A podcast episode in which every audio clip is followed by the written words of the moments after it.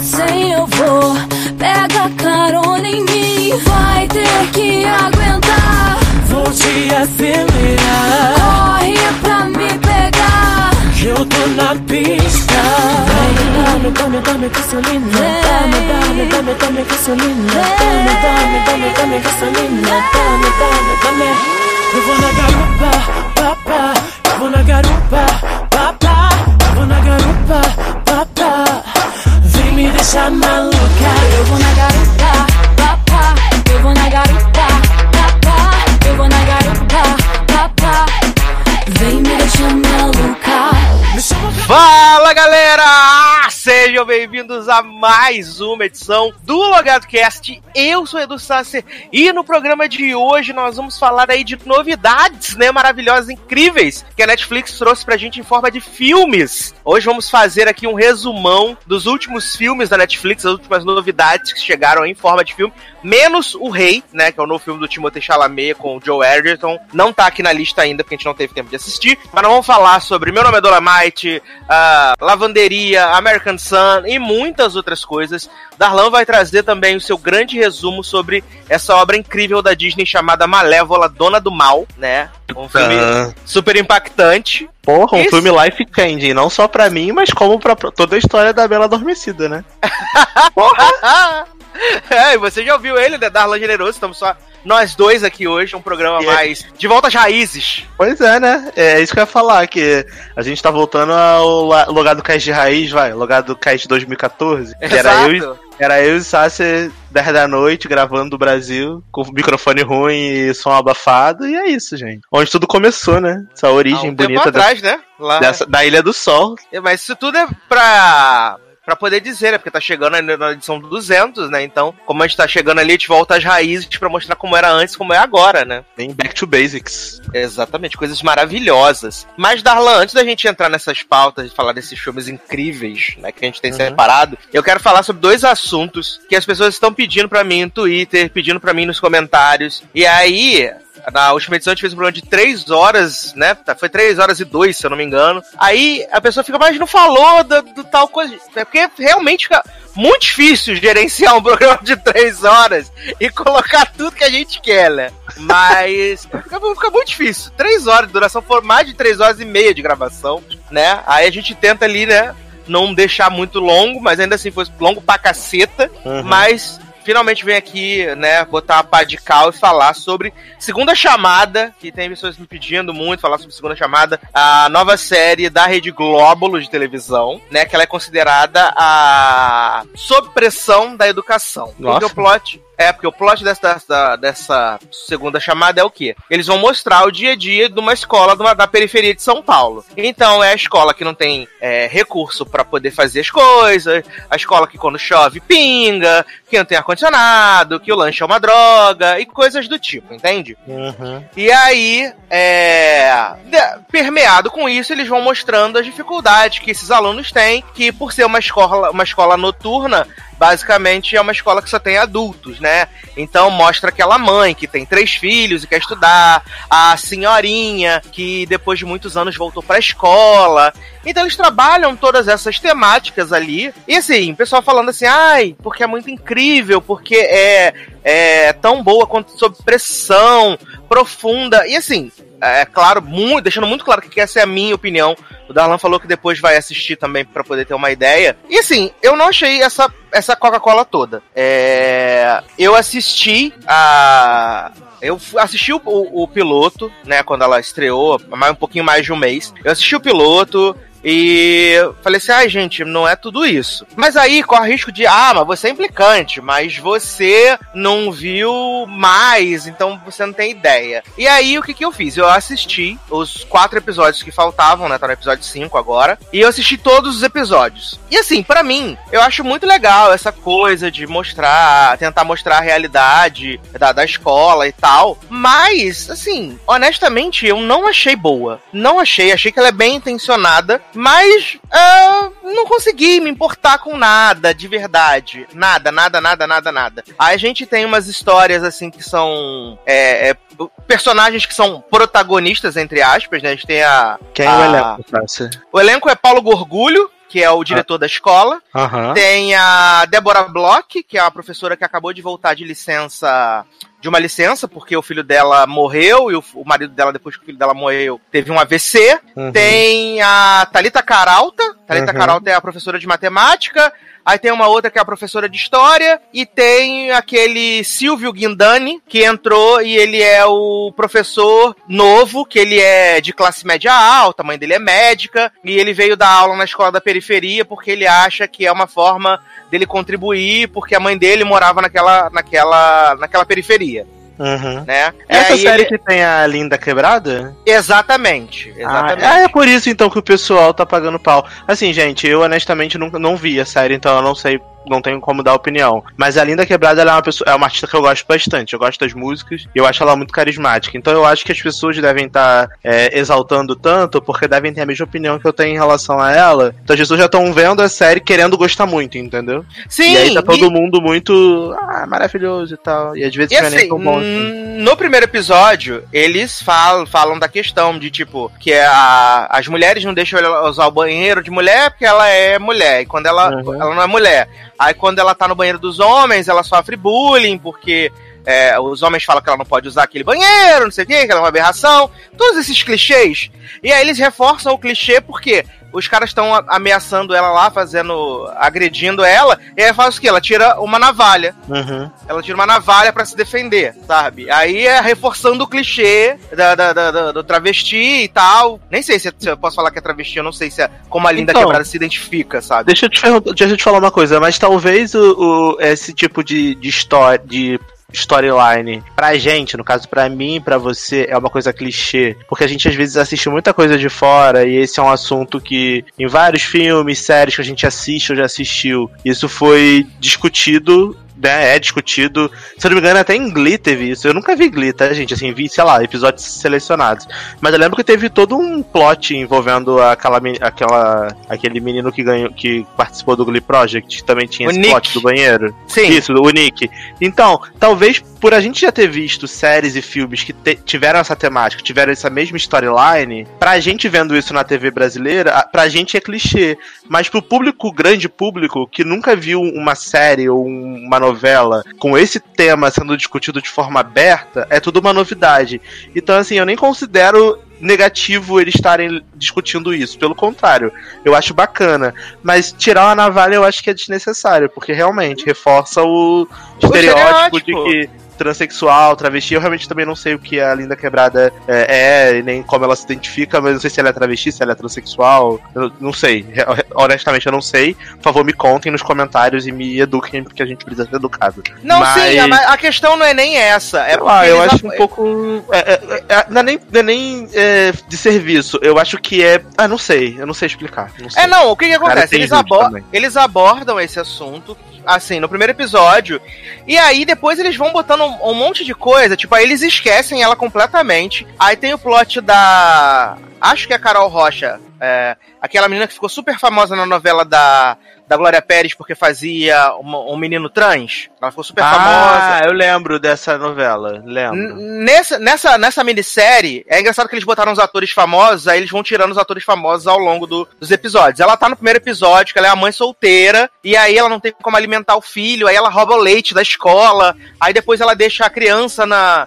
na na, na mão da professora e vai embora, some. Aí, além disso, tem Morena, né? Morena é. Morena tem três filhos, aí ficou, descobriu que tá grávida. Aí Morena faz um aborto, aí morre por causa do aborto ilegal. Tem o plot da, da, da velhinha que o marido dela não quer que ela estude, aí bate nela, manda ela ir pra casa. E aí tem um plot também que pra mim foi o pior de todos, assim, de todo. Que na, na, na entrada da escola tinha uma santa, e aí tem o plot de que alguém quebrou a santa. E aí, quem quebrou a santa foram os personagens evangélicos fanáticos, que vão pra, pra escola com uma Bíblia, que, que ficam recitando o versículo da Bíblia, sabe? E aí, os personagens católicos dentro da escola, dentro da, da sala de aula, fazendo novena, umas coisas assim que não fazem o menor sentido, sabe? Entendi. Tipo, ma- porque assim, eu estudei em escola pública, sabe? Eu conheço pessoas. A minha mãe estudou, fez é, ensino noturno. A minha mãe fez ensino noturno numa escola pública, num bairro pobre do Rio de Janeiro. Eu sei como funciona.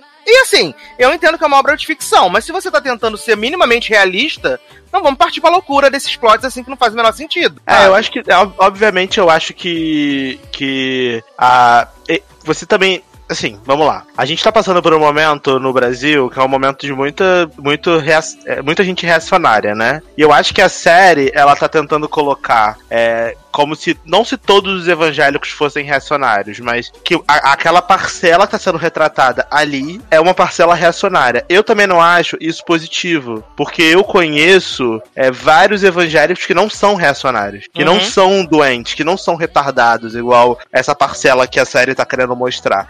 Mas talvez para aquela história que eles estão querendo contar, aqueles evangélicos ali é como se, se fossem os, entre aspas, vilões da história. É que é que Como o meu grande tá... problema, uhum. é, o meu grande Diga. problema é que eles tentam abordar muitos assuntos, acaba sendo de uma forma superficial e, e, e esquisita. Igual teve um dos episódios que essa, essa uma dessa, dessas da mulher, a mulher evangélica estava grávida.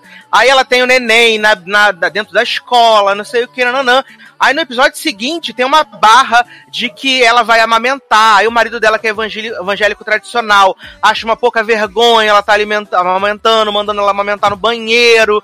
Aí os outros ficam falando assim: e aí, tia, mó peito gostoso, quero dar uma mamada nesse peito aí também. É, aí você tem toda uma ideia para poder levantar uma discussão bacana, aí eles cortam isso da forma mais besta possível e já passa para uma próxima discussão que é, é, que na escola agora apareceram dois estudantes que são que vieram da Venezuela e aí eles vendem salgado lá na dentro da escola uhum. e aí tem uhum. menina que vende coxinha dentro da escola e acham absurdo os venezuelanos estarem vindo pro Brasil para poder roubar as coisas que elas fazem, vender salgado mesmo sabe? Vai surgindo um monte de plot e uhum. aí fica tudo muito vazio, tudo muito raso, não uhum. se não se se aprofunda em nada essa é a verdade. E aí, você tem esse lado aí que eu te falei, do, do estereótipo do crente maluco, né? Do, do, do, bitolado. E aí a Thalita Caralta, nesse episódio, tá tendo essa briga dos crentes com os católicos. Ela fala assim: não, porque a gente professa a mesma fé e não sei o quê. Aí, no episódio seguinte, a Thalita Caralta fala assim: não, porque você sabe que eu adoro tomar cervejinha, que eu vou pra noite, que eu adoro ter meus encontros. Jovem, alguma coisa não tá conversando direito nesse roteiro. Entendi. Não, eu, tá. agora você explicando, eu entendo. Talvez a, o roteiro ele seja um roteiro que foi escrito para colocar várias situações corriqueiras, só que os roteiristas eles não estão sabendo bem desenvolver os personagens, entendeu? É uma pena, porque eu acho que a série ela pode ser muito bem intencionada, mas infelizmente a execução dela não tá sendo tão satisfatória. Eu vou assistir, já que tem na Globoplay, eu vou botar meu VPN aqui e vou assistir.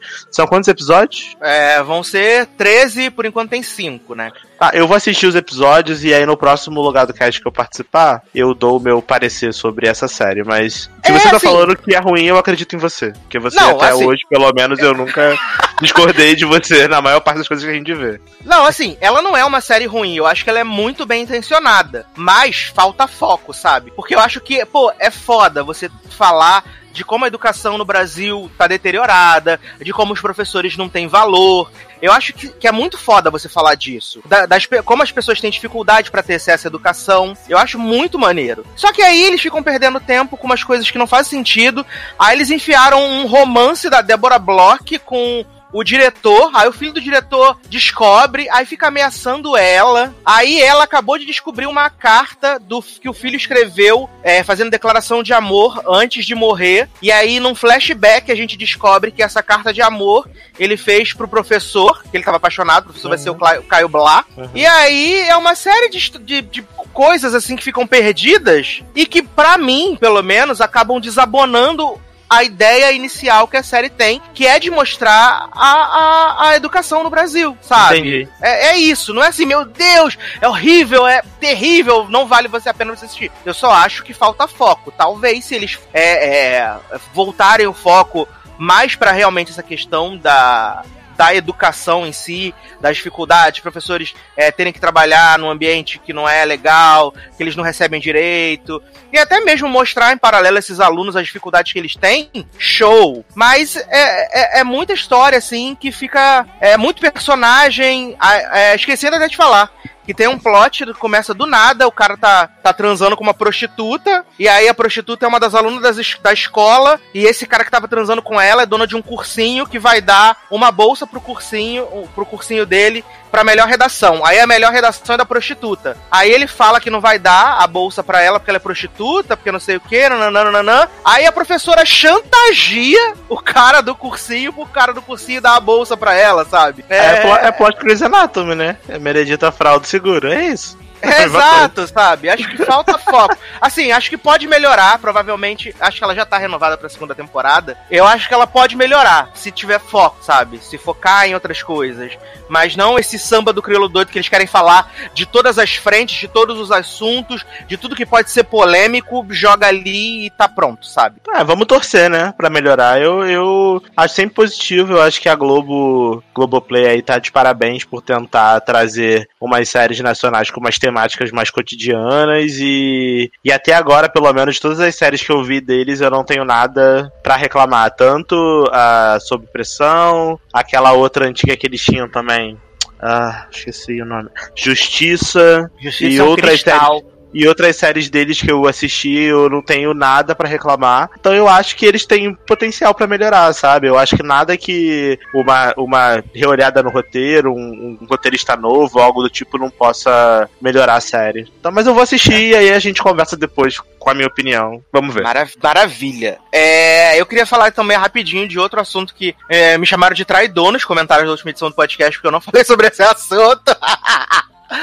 que é sobre a segunda temporada de Succession, né? Que terminou aí. Tá coisa boa, hein? Caramba. Algumas semanas, né? Succession, pra mim, é uma, é uma série que, que foi engraçada, né? Porque eu comecei a assistir ela no passado quando ela estreou. Eu assisti toda a primeira temporada. E quando acabou a primeira temporada, eu ainda não sabia se eu gostava ou não da série. É muito engraçado. É... Aí veio essa segunda temporada. Eu comecei a ver a segunda temporada. Achei que a segunda temporada bem melhor do que a primeira, sim. É... E aí ela caiu no, no popularesco, né? Ela caiu no gosto, popu- no gosto popular, não, mas, né?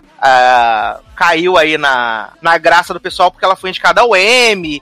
E aí os jornais, os sites começaram a falar: Meu Deus, Succession, a melhor série já feita, incrível, não sei o que, nanã. E, né, como se fosse eles tivessem descoberto o ouro, sendo que a série já tá na segunda temporada, né? E essa segunda temporada foi bem legal, assim, de verdade, né? Porque ah, acho que Dar- Darlan nunca assistiu Succession, né? Darlan nem sabe do que se trata, né? Graças a Deus, nunca vi isso.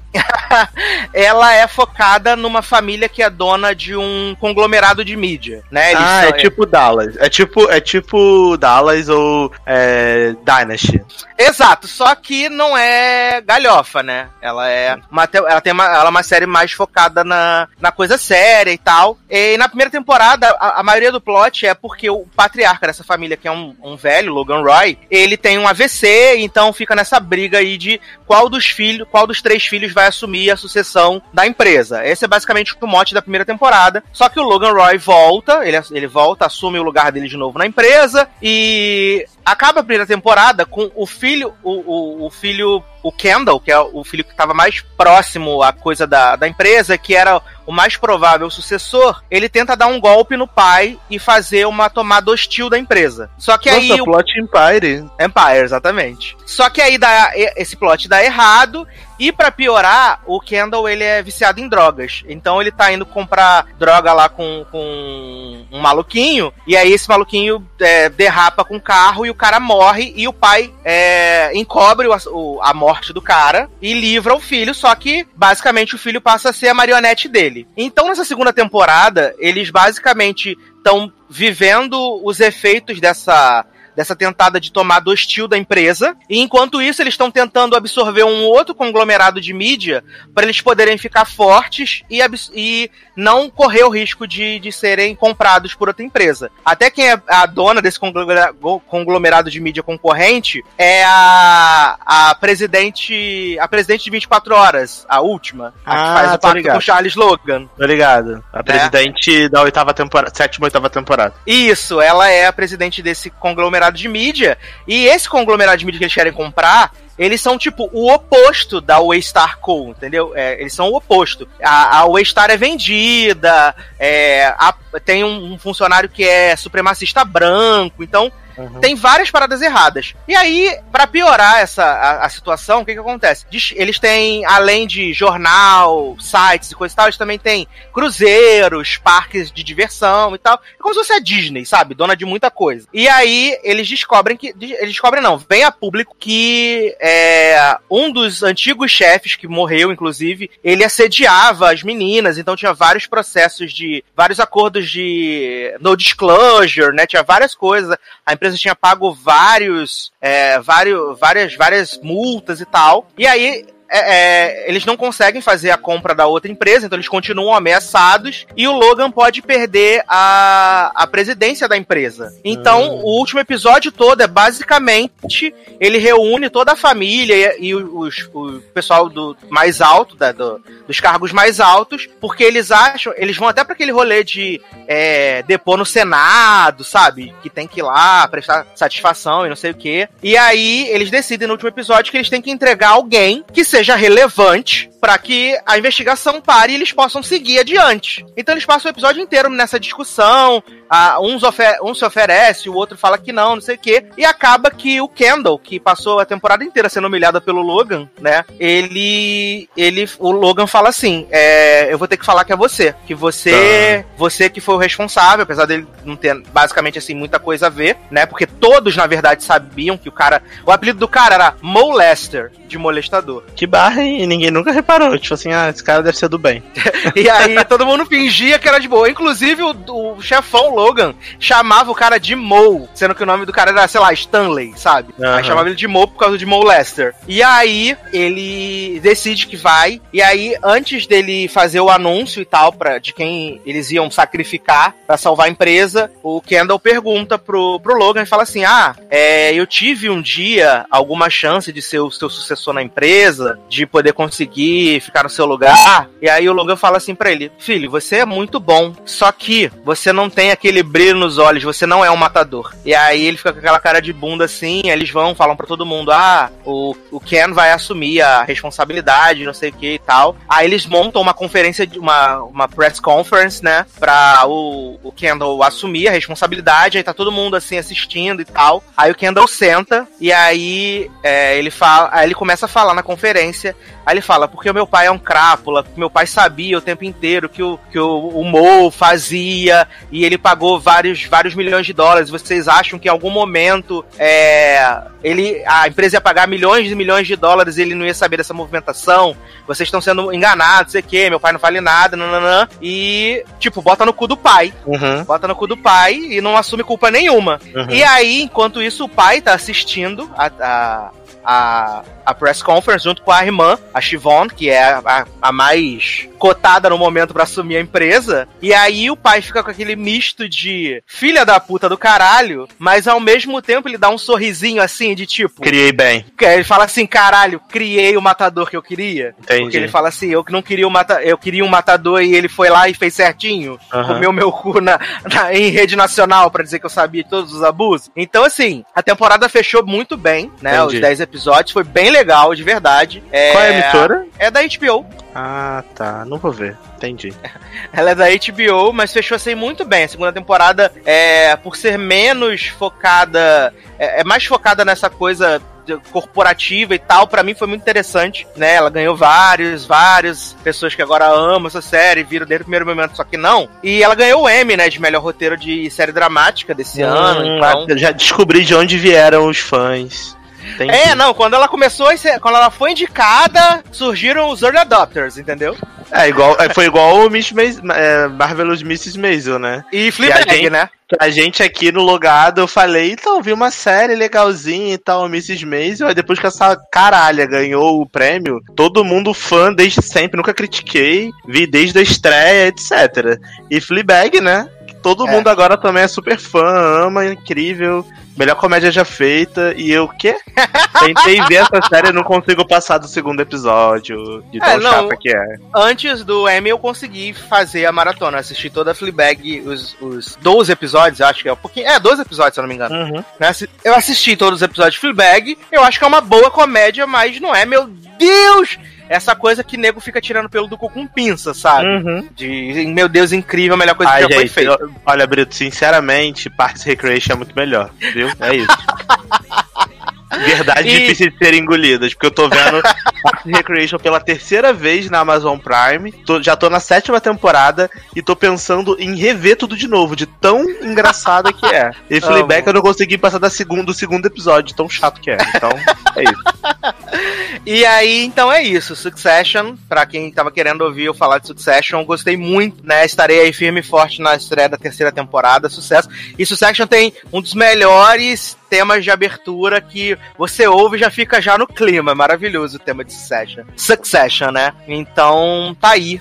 Falei sobre essa, essa maravilha. É, antes de encerrar esse bloco, fiquei sabendo, por fontes fidedignas, que Darlan está assistindo Dalton Abbey. Estou vendo Dalton Abe, gente. Maravilhoso. Cristal, nunca critiquei. Essa série super dinâmica, super maravilhosa, super incrível. Que eu criticava muitas pessoas que assistiam, mas agora estou viciado.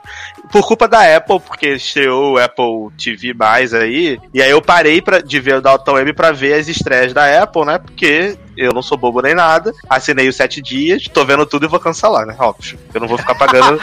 não vou ficar pagando um ano de um.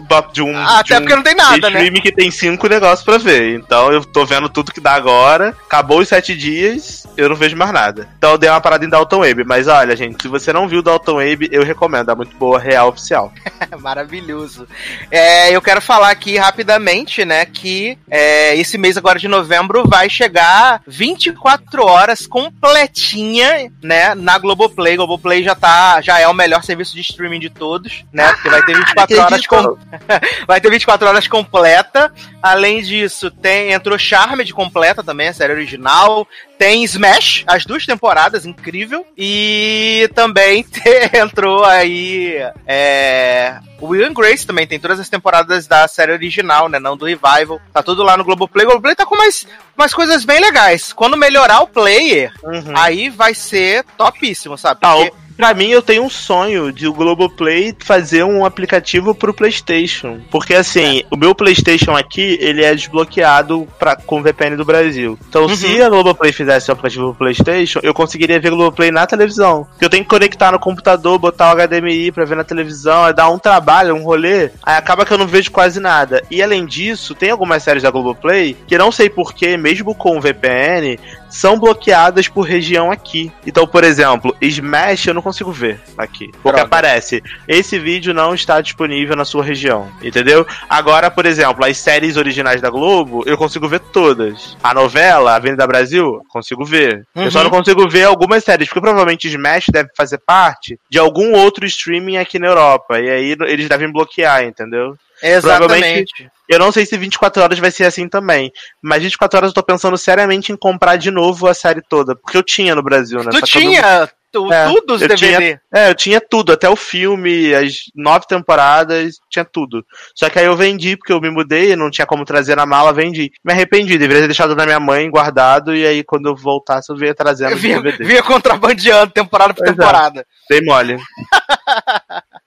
Mas, Mas é, não, só- agu- mas não aguarda do hit list 24 horas, viu? Nove episódios aí, ó. Nove episódios de duas horinhas pra comentar cada temporada. Cada É, não, 10 eu- minutos um episódio. Eu amo muito. É, fica, ó, fica até a pergunta aí. Se vocês tiverem interesse nisso, a gente pode dar um jeito de fazer programas especiais falando de temporada a temporada de 24 horas. Gente, não, vocês não estão entendendo. Aqui você tá falando com os maiores fãs de 24 horas do universo. Eu amo 24 horas. Essa série é gigante, tem 24 episódios toda a temporada. E eu, quando tinha lá os DVDs, eu revia assim.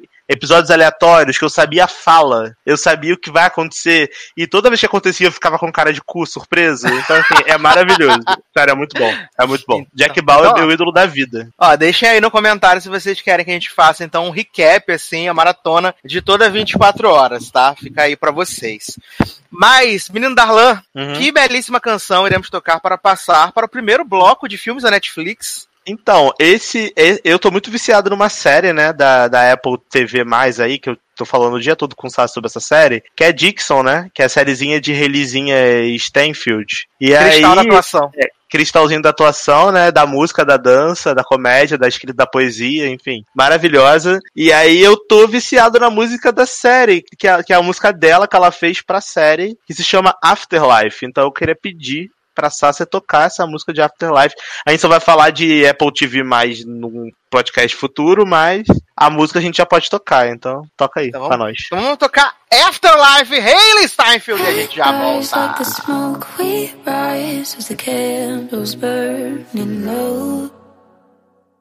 Trust me in whatever you like. Why you play with me? Every time you name it, leaves my lips burning still like words left unsaid. Fire in my veins, drink deeply. Love, from me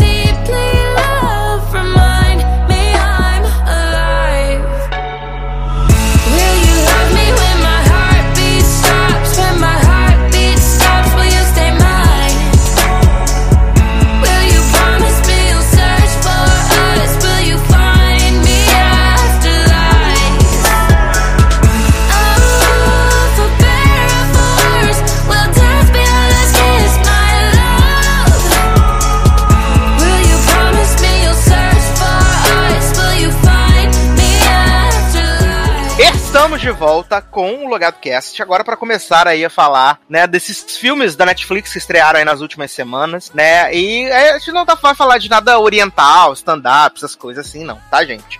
Vamos falar dos filmes mesmo que estrearam nas últimas semanas. Vamos começar então com um filmezinho que é mais tranquilo, mais suave, que é aquela coisa assim que é zero grau tá bom, né, que é Fratura, né, Fracture. Mais suave.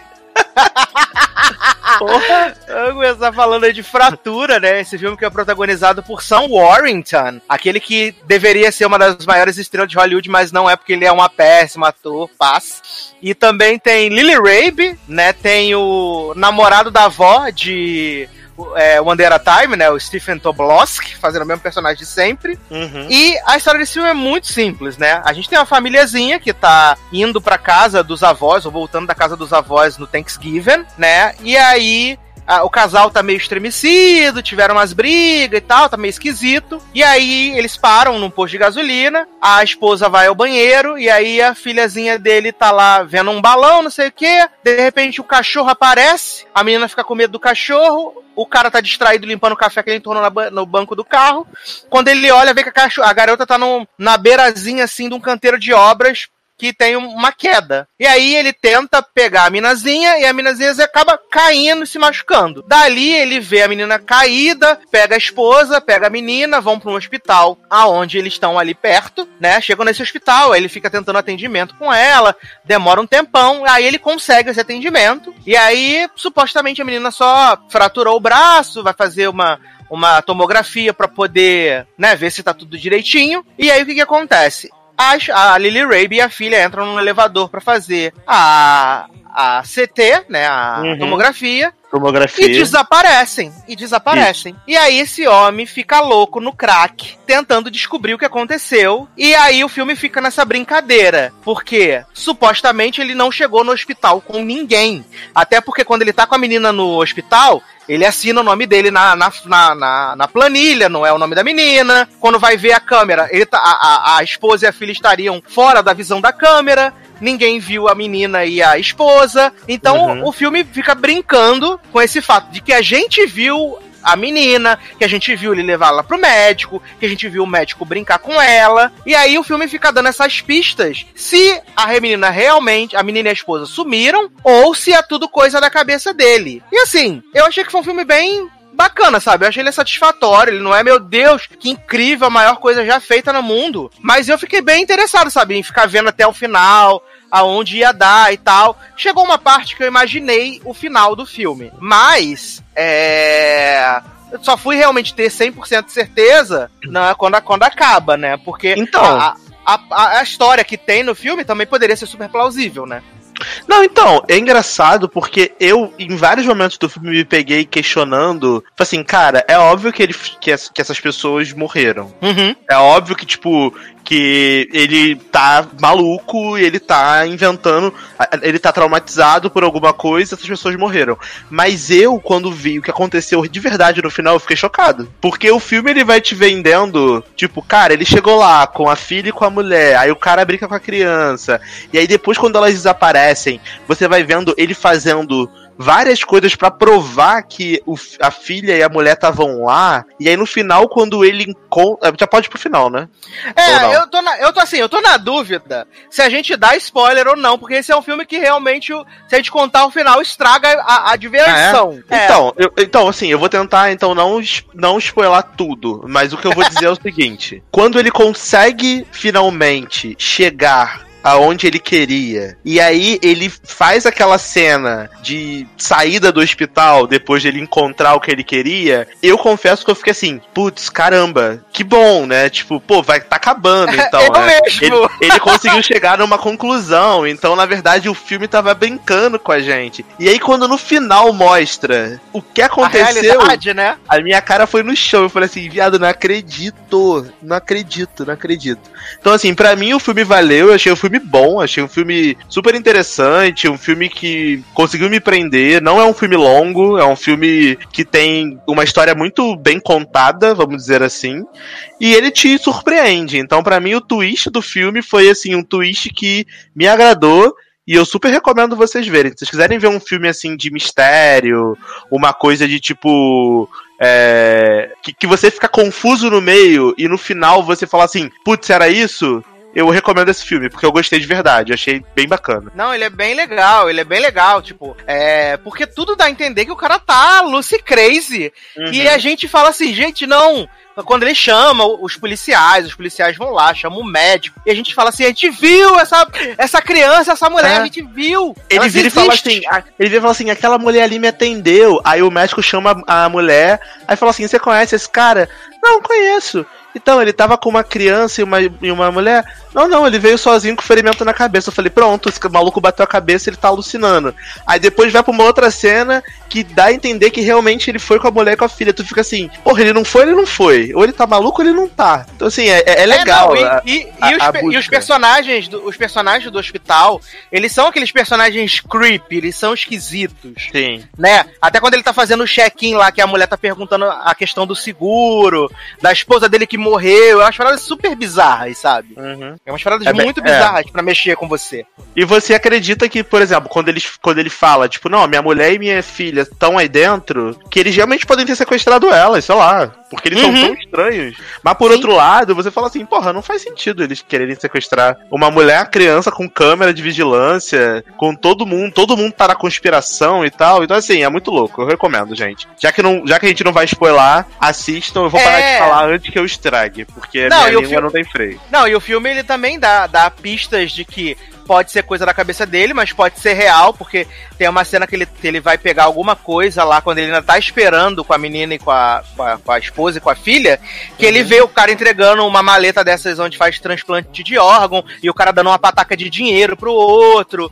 Então eles vão brincando com coisas que podem ter acontecido, Uhum. né? Mas o final é bem legal, assim, bem, bem, bem legal mesmo. Então, o Darlan recomendou e eu recomendo também. Assistam Fratura. Ele tem uma hora e meia de filme, é super curtinho também, então vale. Pra dizer a verdade, basicamente todos esses filmes que a gente vai comentar aqui, eles são super curtos, né? Uhum. São filmes de uma hora e meia, uma hora e quarenta no máximo. Eles são, Eles bem- são curtos, mas tem uns que parece que demora 50 horas, né? Tipo esse Ex- próximo que a gente vai falar, que é insuportável. Exatamente.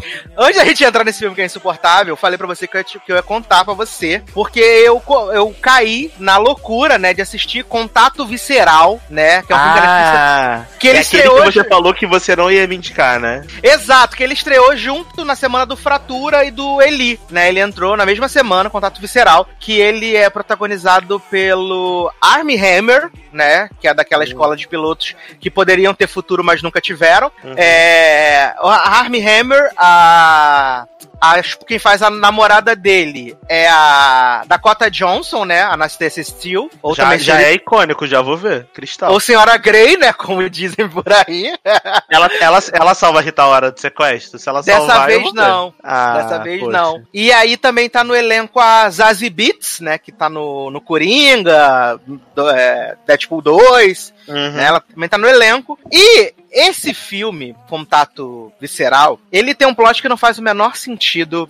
At all. Aí as pessoas vieram tentar dar uma, uma, uma profundidade, um sentido pro filme. Vai tomar no seu cu. Tá? É isso. Maconheiro, filho da puta. O que, que acontece, Darlan? Esse filme, o Armie Hammer, ele é um bartender desses, desses barzinhos americanos tradicionais. E ele tem a Zazie Beats, que é essa grande amiga dele. Aí eles ficam lá conversando no bar, ela tem um namorado novo, eles ficam lá rindo, hahaha. E aí um dia chega um grupo de universitários na, no bar. Aí eles vão lá, compram cerveja, ficam não sei o quê. Entra um cara no bar, e aí começa a ter uma briga no bar. Aí um enfia uma garrafa de cerveja na cara do outro, não sei o quê. Uma briga generalizada, esses adolescentes lá, universitários, vão embora do bar e um deles deixa o celular cair no chão. O Armie Hammer pega o celular, leva pra casa, e aí ele decide mandar uma mensagem pro celular, uma mensagem pra dona do celular, pra falar assim: ah, você perdeu o celular. Só que pra isso ele desbloqueia o celular. Quando ele desbloqueia o celular, ele vê que nesse celular tem várias fotos de é, cabeças que foram cortadas, uns rituais meio malucos. Mas, e aí gente. tem um- uma pessoa tá mandando mensagem pra esse celular e falando assim: por favor, me ajuda, eu não quero morrer e não sei o que. E aí o Armie Hammer, em vez de chamar a polícia ou coisa do tipo, o que ele faz? Guarda o celular. Ah, bacana. Guarda o celular, Ai, gente. guarda o celular. Aí esse homem começa a ficar esquisito do nada, do, na- do nada. Ele começa a ficar esquisito. Aí ele começa a ver umas baratas subindo. Aí a Anastasia Steele chega pra ele e fala assim: Oi, Ney, tudo bom? É, que celular é esse que você tá mexendo? Aí ele achei no bar. Aí ela, você não vai devolver? Ela, vou, vou sim. Aí ela começa, leva pra polícia esse celular. Aí ele, não vou levar pra polícia, ela leva pra polícia sim, porra. Aí ela fala, o que que tem nesse celular? Aí ele, umas coisas esquisitas. Aí ela, que coisa esquisita, deixa eu ver. Aí ela vê a foto das cabeças, não sei o que, nananã. Ela fala, leva pra polícia. Aí ele tá indo levar o celular pra polícia. Aí tem um carro que tá seguindo ele do nada. Em nenhum momento a gente vê quem tá nesse carro. Aí, de repente, esse homem começa a alucinar com umas baratas subindo no braço dele. Ele pega o celular, joga o celular fora, fora do carro. Aí alguém passa, o carro que tá seguindo ele passa, pega o celular e leva embora. Aí ele chega na polícia e fala assim: Não, porque eu tinha um celular que tinha várias fotos de cabeça de gente morta, só que levaram o celular. Então, vocês podem achar esse celular? Vocês podem achar quem é o dono desse, desse celular? Aí os policiais falam assim: Claro que podemos, podemos sim. Fica tranquilo, vai dar tudo certo. Como? É. Aí esse homem começa a, a beber, beber, beber, beber. Aí ele vai lá na casa do, do cara que levou a garrafada na cara no começo do filme. Esse homem tá com a cara toda carcomida, não sei o quê. Aí esse homem fica vendo barata. Aí a Zazie Beetz vai lá e fala assim: ah, e a gente tem, a gente sente um tesão muito grande um pelo outro, uma loucura. Aí ele vai pra cima dela. Aí ela fala assim: Que isso, garota? A gente é só amigo, sai daqui, não é namorado. Mas aí, peraí, ele calma. Ela vai em cima do homem da, da caraca comida ou do, do Armie Hammer? Do Armie. Hammer, do Armie Hammer. Ah, que susto. que eles são que eles são melhores amigos. Esse homem da cara carcomida, ele aparece a primeira vez, aí dá com a garrafa na cara dele, o Armie Hammer vai lá, vê que o homem tá com a cara toda podre, tudo horrível, e aí ele fala assim, ah, você tá tranquilo, né, tchau, vai embora. Aí depois ele volta lá, o homem tá com a cara toda, tá com a cara preta, desmontando, e ele fala assim, ah, tá tudo legal mesmo, né, gente, beijo, fui embora. E aí, o que acontece? Anastácia começa a pesquisar na internet um negócio de ritual satânico que poderia estar atrelado com o celular. E aí ela fica vendo um vídeo no YouTube que mostra um túnel. E aí ela fica olhando esse túnel, e enquanto ela fica olhando esse túnel, ela fica estática, com a cara cinza. Aí a Anastácia se caga, se mija, enquanto tá olhando pro túnel. Você tá zoando, Aí, não é possível. Eu tô falando serinho. Eu tô falando serinho. Mas ela Aí se eu- caga do nada, viado. Sim, porque o túnel é alguma coisa muito maligna, demoníaca. Só que o filme não explica nada. Nada. A gente só sabe que talvez aquilo ali poderia ser uma coisa maligna, uma coisa de ritual satânico e tal. Mas eles não explicam nada. Aí esse homem vem em algum lugar, vê lá na- nas buscas de Anastasia, que é um rolê de que as pessoas se sentem vazias e aí o demônio entra pra tomar o lugar, para possuir elas e preencher elas. Mas aí, o demônio é barata? a, o de- a barata seria tipo uma, a barata seria tipo a barata seria tipo uma representação do que há de sujo no mundo. Ai, para. Sabe, você chega? Eu não quero mais ouvir sobre esse filme, que isso é uma bosta. Não faz sentido nenhum, não tem história essa merda. É só Não, um eu tenho, aí eu tenho que te contar o final, maravilhoso, Ah, incrível. Me conta aí- o final. Aí ele fala pra Anastácia assim: ai, não amo mais você, vamos, vamos acabar. A Anastácia fala assim: beleza. Aí ela falou assim: eu sempre soube que você era ninguém, que você era vazio. Aí quando ele fala isso, ele fala assim: ela fala assim: você era sempre vazio. Aí ele: vazio! Vazio, caralho! Sua piranha, você que tava dando pro Christian Grey, sua ridícula, não sei o quê.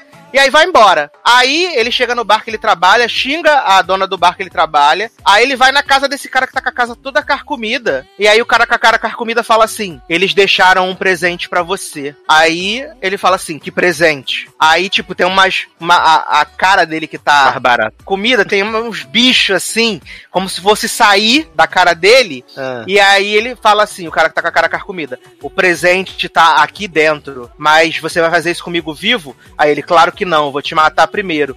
Aí o homem enfia, o Armie Hammer enfia a mão dentro do buraco da cara do cara. Aí ele abre uma bocona gigante. Aí ele começa a fazer assim, como se estivesse sugando alguma coisa. Aí de repente começa a começar a aparecer um monte de barata, um monte de barata, um monte de barata, um monte de barata. Acabou o filme. Porra, contato visceral, né? É isso, né? Tá bom. Acabou o filme. Tá bom então, né? Então é isso. Beleza, bacana. E aí as pessoas que fi- ficaram teorizando de que, na verdade, esse a barata filme. é a depressão. É, não, esse filme é uma crítica social muito foda. As pessoas que estão com depressão, que estão se sentindo vazias, e que quando elas estão se sentindo vazias, elas se tornam auto, é, autodestrutivas, que elas vão fazer tudo pra destruir as suas próprias, os seus relacionamentos com amizade, com, com seus namorados, com suas esposas, e que ele precisar, e que com mais vazia e triste essa pessoa tá, mais coisas ruins ela vai procurar pra se encher, como bebidas, como drogas. Tá bom, gente. Então tá bom, né? Então tá bom.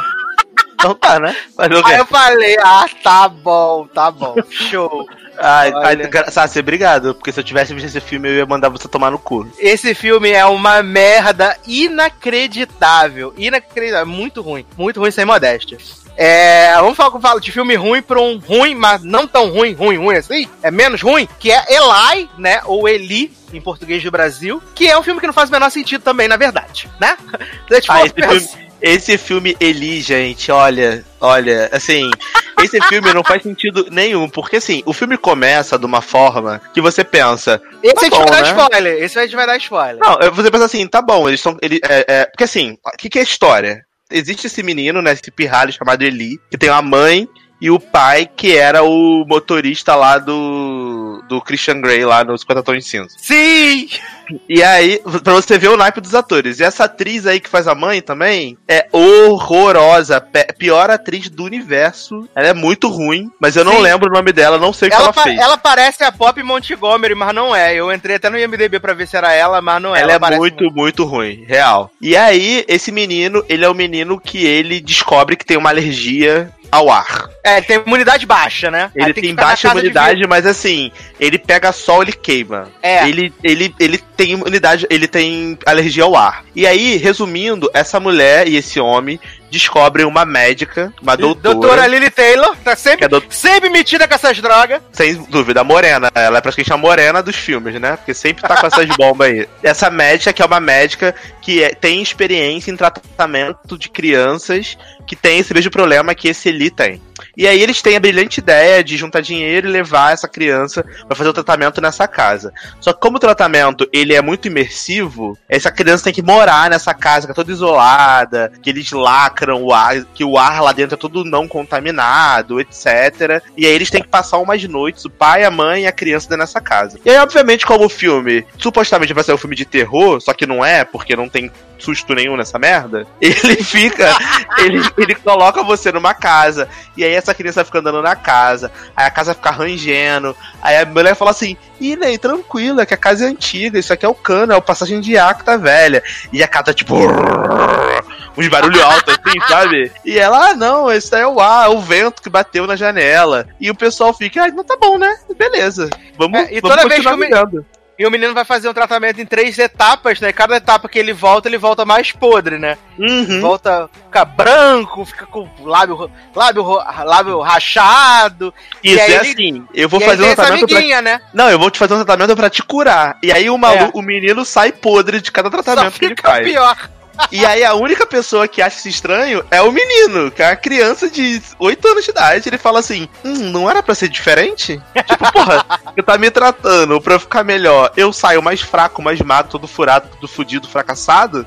Igual, né, a Anastasia se caga, se mija, fica cinza vendo o vídeo. Então, assim, ele acha estranho. E aí ele começa a explorar a casa e acaba encontrando essa menina, que é a menina do Stranger Things, né? Isso, a Max. a Max do Stranger Things, que tá do lado de fora da casa, que ela é muito faceira também, muito arlequina louquinha, só que ela é incendiária, né? Ela gosta de botar fogo nos negócios. Então ela fica pra ele assim: "Ah, não, nossa, que barra, né? Você tá nessa casa aí preso". Aí ele fica: "Ah, é, mas é que eu tenho uma alergia a, a tudo". Aí ela fala: "Ah, que pena e tal, boa sorte, porque todo mundo que vai pra essa casa aí Morre. não morre, né? Se fode, não sei o quê. e aí o menino fica assim, tan, como assim, né? Aí a menina Como começa assim a botar. va- morre? É, aí começa a botar várias minhoquinhas na cabeça dele e ele começa a investigar. E aí, Sassi, eu vou te dar o prazer de narrar a sequência do meio pro final desse filme, que é a coisa mais absurda e ridícula que eu já vi na minha vida. Que você conta muito melhor que eu, então eu vou te dar esse prazer de, de ser essa pessoa que vai narrar essa sequência maravilhosa de fatos. É, não, porque depois de todas essas coisas incríveis, né? Aí tem um, um fantasminha que fica escrevendo lie no, na- no vidro, na porta do armário dele e tudo. Mas na Verdade. mas na verdade lie é 3 e 17, né? Isso. Lie não, lie não é lie, lie é 3 e 17. Aí ele fica falando pra mãe dela, fa- falando pra mãe dele assim: Mas a doutora Lily Taylor tá mentindo, ela é mentirosa, ela não tá me curando, ela vai me matar. Aí ele acha os arquivos lá, que é as crianças, no primeiro tratamento, normal, segundo tratamento, semi-podre, terceiro tratamento, mortas. E aí ele tá indo pro terceiro, aí ele fala assim: Não, papai, a gente precisa sair daqui, pelo amor de Deus, doutora Lily Taylor vai me matar. Aí o pai, para de loucura, garota, ela só quer te curar, vai dar tudo certo, não sei o quê. Vale dizer que a doutora Lily Taylor tem duas ajudantes, que elas estão sempre de, tipo, burca, né? Estão de lenço, Isso. né? Uma coisa meio religiosa e tal. Eu acho maravilhoso que é zero suspeito, né? Que a mulher tá com cara de mega evil desde a primeira cena e você fica assim, tipo, não, de boa, é o vento passando, relaxa, não, é nada, não tá acontecendo nada, tá tranquilo. Aí a doutora, aí a mãe do menino fala assim: Garoto, você tá. É, é, você tá duvidando de doutora Lily Taylor? Ela vai te ajudar. Aí eles vão, trancam o menino num calabouço, Uhum. né? Aí o menino fala assim: Vou morrer agora, né? Porque não tá fechado hermeticamente, tem várias poeiras. Então me fala assim, gente, não morri, não acredito, não morri. Aí ele tem um poço, aí ele abre o poço, tem o corpo das crianças lá, as crianças com os crucifixos assim no, no peito. Aí ele fala, gente, tem alguma coisa que não tá errada, alguma coisa que tá errada que não tá certa. Alguma coisa tá acontecendo, né? O que, que será que tá acontecendo, gente? O que, que será que tá acontecendo? Não, aí, aí tem a melhor parte, sabe? A melhor parte. Que a mãe começa. A mãe. Não, na verdade não é ele que acha, é a mãe que acha o poço com os corpos. Isso, porque ela entra lá que ele tá fingindinho assim que tá. Que tá, Que que tá tá, passando mal, que tá morrendo, não sei o quê. E aí ele, ela desce pra falar com ele. E aí ela conta pra ele a história toda, dizendo Aí ela que fala, ela não me perdoa. me perdoa, né? Eu não consegui engravidar. E aí eu rezei, rezei, rezei, pedi um filho, pedi um filho, pedi um filho. E só, ele, só o seu pai me respondeu. E aí ele fala assim: Quê? Quê? Como Quem assim, é meu sou meu pai? pai? Quem é meu pai? Quem é meu pai? Aí ela vira pra ele e fala assim: o capiroto. Seu Aí, pai é o diabo. Seu pai é o diabo. Aí ela fala. Aí ele fala assim: Mentira! Me diz que ele tá vivo. Como assim? Meu pai é o diabo, sou retardado, vai tomar no seu cu, não sei o quê. Aí ela fala: Me perdoa, eu fiz tudo o que eu podia, não sei o quê. E aí. Ele dá um jeito e dá uma porrada nela, foge. E aí, Uhum. quando ela acorda, ela abre o tal do poço, que ela vê tipo uma cruz, assim, tem tipo uma adaga, que é uma cruz. E aí, quando ela abre o poço, tá o corpo das crianças tudo lá dentro. E aí essa mulher sobe desesperada, aí chega no marido e fala: O Eli tava falando a verdade, ele vai morrer, meu Deus! Eu não quero que mate meu filho, não sei o que, nananã." e, e o homem assim. Ai, porque eu tenho muita inveja dele, porque ele representa alguém, porque se você só amou ele, você não me ama como você amar ele, não sei o quê. Porque tem o plot que como ele é filho do capeta, não é filho dele, ele tem inveja do Eli, porque a mãe ama o, fi, o, capeta, entendeu? Não ama ele. Olha, olha Aham. que bagulho absurdo, gente. Olha Não, e vale dizer que o Ridículo. tal, o tal tratamento que Lily Taylor fazia, na verdade, era injetar água benta no corpo do menino. Então, não, na verdade, a mãe injetava água benta nele desde criança. Por isso que ele ficava fraco. Porque ela. Porque o, o Eli, ele é feiticeiro escarlate, né? Tipo, É. ele voa, bota fogo, faz. Ele faz. faz acontece na, na parada. Então, quando a mãe botava água benta nele. No sangue dele pra ele beber e tal, ele ficava fraco. Então, como ele ficava fraco, ele se sentia doente. Ele ficava mal. Porque ele é filho do capeta, né? É, É tipo aí. aquele, aquele sketch do, do Hermes e Renato. Você quer me Sim. acabar comigo? Eu sou filho do capeta. Filho do capeta. E aí eles amarram esse menino, aí esse menino consegue se, des- se desamarrar, aí ele bota fogo em todo mundo, na Lily Taylor, não sei o que, no mundo inteiro. Aí quando ele foge da casa, aí tá Max parada assim na porta do carro e fala. Ai, que bom, menino, você descobriu que você é filho do diabo. Sou sua irmã, também sou filha do diabo, e ele tem Oh. planos maravilhosos pra gente. E, Oh. você, e todos esses meninos que vieram pra cá também eram filho do diabo, só que eles foram trouxa, morreram, você não foi? Então agora a sua mãe vai ser nossa motorista. Beijos. Essa cena é maravilhosa, porque ela fala assim: Então, dirige, Vagia, tipo a Nina pra Carminha. Aham. Carro aí, sua piranha. Dirige esse carro. Aí ela olha e fala assim: Não, como assim? Aí ele olha pra ela assim, com cara de mega evil, o Eli. Aí Sim. fala: Dirige. É, não, ela, ela bota o casaco nele, né? Como se fosse É. serviçal dele. Aham. Dirige. Aí ela vai, ela entra no carro. E aí vai ela levando as duas crianças pro capeta. E aí a gente vai saber na continuação, né? Que super vai ter, com certeza, o que vai acontecer. Essa família muito unida aí do capeta, Eli, Eli, né? E, É. e menina Max e a mãe, né? Motorista agora. É isso. Todo mundo vendo isso, gente. Olha, a. Netflix tá de parabéns, viu? Eu, eu honestamente achava que a Netflix não podia piorar depois de Ababá, mas puta que pariu. puta que pariu. Eu Olha, acabei esse filme disso- revoltado. Olha, perto de Eli, contato visceral babá, é o Oscar no Mini. Porra, nem fala, cara. Nunca critiquei. Ai, maravilhoso, maravilhoso. Pra gente passar pro último bloco desse podcast, que tem mais filmes incríveis, eu vou tocar uma belíssima canção que é pra declarar os trabalhos de Natal abertos no Logado Cast. Que é novembro, né? Já é Natal, na líder já é hora, né? Então vamos abrir aqui as coisas, as festas de Natal. E vamos tocar o maior hit do Natal já feito, né? Que tá completando 25 anos esse ano. Qual é, Darlan? Esse All hino que tá I want For Christmas Is You. I don't wanna live ah, for guys, Christmas. para de dizer, gente, que a Maraia tá descontroladíssima, né?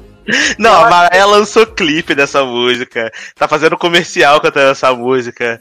Relançou o CD de Natal dela com essa música. Então, assim, essa mulher tá. Ela entendeu que o foco dela tem que ser o Natal, entendeu? Não tem como. Assim, a gente poderia dizer que a Mariah tá virando a Gretchen dos Estados Unidos. Ah, mas sempre foi, né? É porque agora, até no, no dia primeiro, né, ela lançou um, um videozinho curto dela, curto no, no Instagram dela, que ela tava toda descabelada, né? Aí dava tipo 11h59 de outubro, aí dava meia-noite, primeiro de novembro, ela acordava toda princesinha maravilhosa, e ela falava. ai, já é hora, finalmente o Natal está chegando. E aí ela começa a cantar All I Want for Christmas is You. Eu acho que ela entendeu que a piada, porque a internet zoa, né? Que, tipo, ela só rita no Natal e que, assim, não importa o ano que for, desde que essa música foi lançada, é, todo ano essa música sobe. Ano passado essa música pegou top 3 na Billboard. Sim, no dia foi, do Natal. foi muito, muito bem. ano É. passado. E eu acho que esse ano é capaz de pegar primeiro, porque agora com Spotify, Apple Music, vai bombar muito esse ano essa música, até porque ela relançou álbum de Natal, vai lançar clipe pra essa música. Então assim, eu acho que é capaz dela pegar primeiro, ela entendeu que o foco dela tem que ser o Natal e que todo mundo zoa, então ela falou assim, já que todo mundo zoa, eu vou zoar também. Exatamente, maravilhosa. Ficar puta é pior, né? É, é o que é o que a galera fala, né? Vou ficar puta. Não, vou lucrar em cima disso. Tá certo. Aliás, vou até colocar aqui no, no link do podcast a, a propaganda de salgadinhos que ela fez, né? Cantando All I Want for Christmas. E aí dá o break no, no- no- na propaganda. E aí ela e o cara que tá fazendo o papel de elfo brigando pelo último pacote de salgadinho, que é uma das É coisas mais incríveis já feitas no mundo. É E eu deixo claro que ela contratou, ela exigiu uma dublê de mão pra fazer essa cena. Ela se recusou a fazer a gravação da, da mão segurando o biscoito com o elfo. Não, e a mordida que ela dá no biscoito, viado. Ela morreu um pentelésimo no biscoito. É incrível. Ai, ai, muito bom. Incrível, gente, incrível. Então vamos tocar a Maraia, abrindo o Natal do Lagarto Cast, a gente já volta. Don't want a lot for Christmas. There is just one thing I need. I don't care about the presents underneath the Christmas tree. I just want you for my own, more than you could ever know make my wish come true.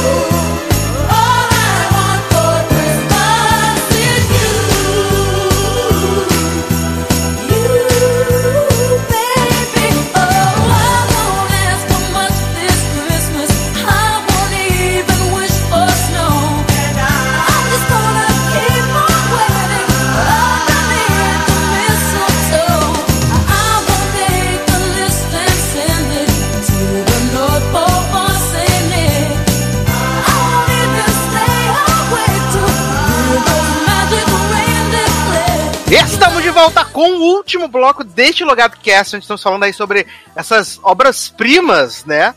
do, do cinema que estão chegando na Netflix. Aliás, esse mês agora estreia o Irishman, né? Do diretor que Porra! falou que a Marvel não faz cinema, né? Scorsese. Esse filme maravilhoso que eu vou passar. Eu já tô de saco cheio dessa merda já antes de ver. Scorsese homem boladíssimo que as pessoas não Ah. querem comprar ingresso pra ver o filme de 3 horas e meia. Assim, gente, olha só, com licença, Luciana, eu tenho que eu tenho que abrir meu coração aqui, porque eu respeito o Scorsese, acho que ele é um excelente diretor. Só que ele é um pau no cu do caralho. Vai se fuder. Odeio gente que quer cagar regra, dizer o que é cinema, o que não é, o que a pessoa tem que ver, o que a pessoa não tem que ver. Mano, faz o teu filme. Quem quiser ser PNC cult e ver essa merda, vê. Quem quiser ver filme de herói, vai ver, cara. E tem gente É, que gosta de não, ver os dois, entendeu? Sabe qual, sabe qual é o pior? Porra, é muito É chato a- isso. Acho que ele não pesa na balança a questão de que muitas vezes, por causa de um Vingadores, de um filme de quadrinho, um Coringa da vida, que você faz vários filmes pequenos, vários É filmes óbvio, é óbvio, é óbvio. Os estúdios eles lucram com um Jumanji da vida,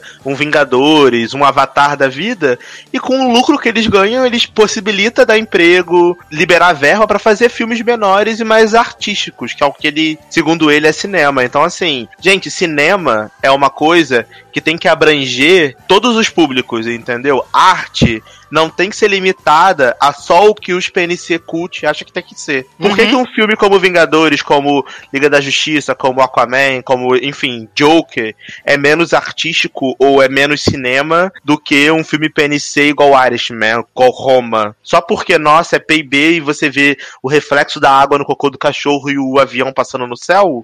Foda-se, cara. Tem gente que quer ver essa merda. E tem gente que quer se divertir. E que quer ver um filme que tenha luta, que tenha explosão, que tem. A gente vai falar provavelmente de um filme que trata muito bem desse assunto hoje ainda, se Deus quiser. Que é o Dolomite, né? Uhum. Que assim, que, que, cara, às vezes o público quer ver um filme por ver um filme. E foi a discussão que a gente teve lá na época com o Rei do Show. Ah, mas é porque acabou com os musicais, porque não tem nada demais. Porque... Cara, um filme não tem que reinventar o cinema toda vez. Às vezes as pessoas só querem ir no cinema e ver um filme feel good, um filme que vai te fazer rir, um filme que vai te se emocionar, que você vai cantar de música junto, e é isso. Nem sim, todo sim. filme tem que ter uma mensagem mega foda, PNC, mega profunda, uma crítica social foda de fundo, sabe? Não precisa disso, gente. Não, não tem essa necessidade. Ah, enfim, eu, eu fico irritado. E aí eu vi também que o elenco entrou nessa onda do Irishman, dizendo que as pessoas. Ai, ah, você não quer ver um filme de 3 horas e meia? Ah, o problema é seu. Tá bom, então faz um filme pra vocês, né, lindos? Já que ninguém precisa ir assistir, né?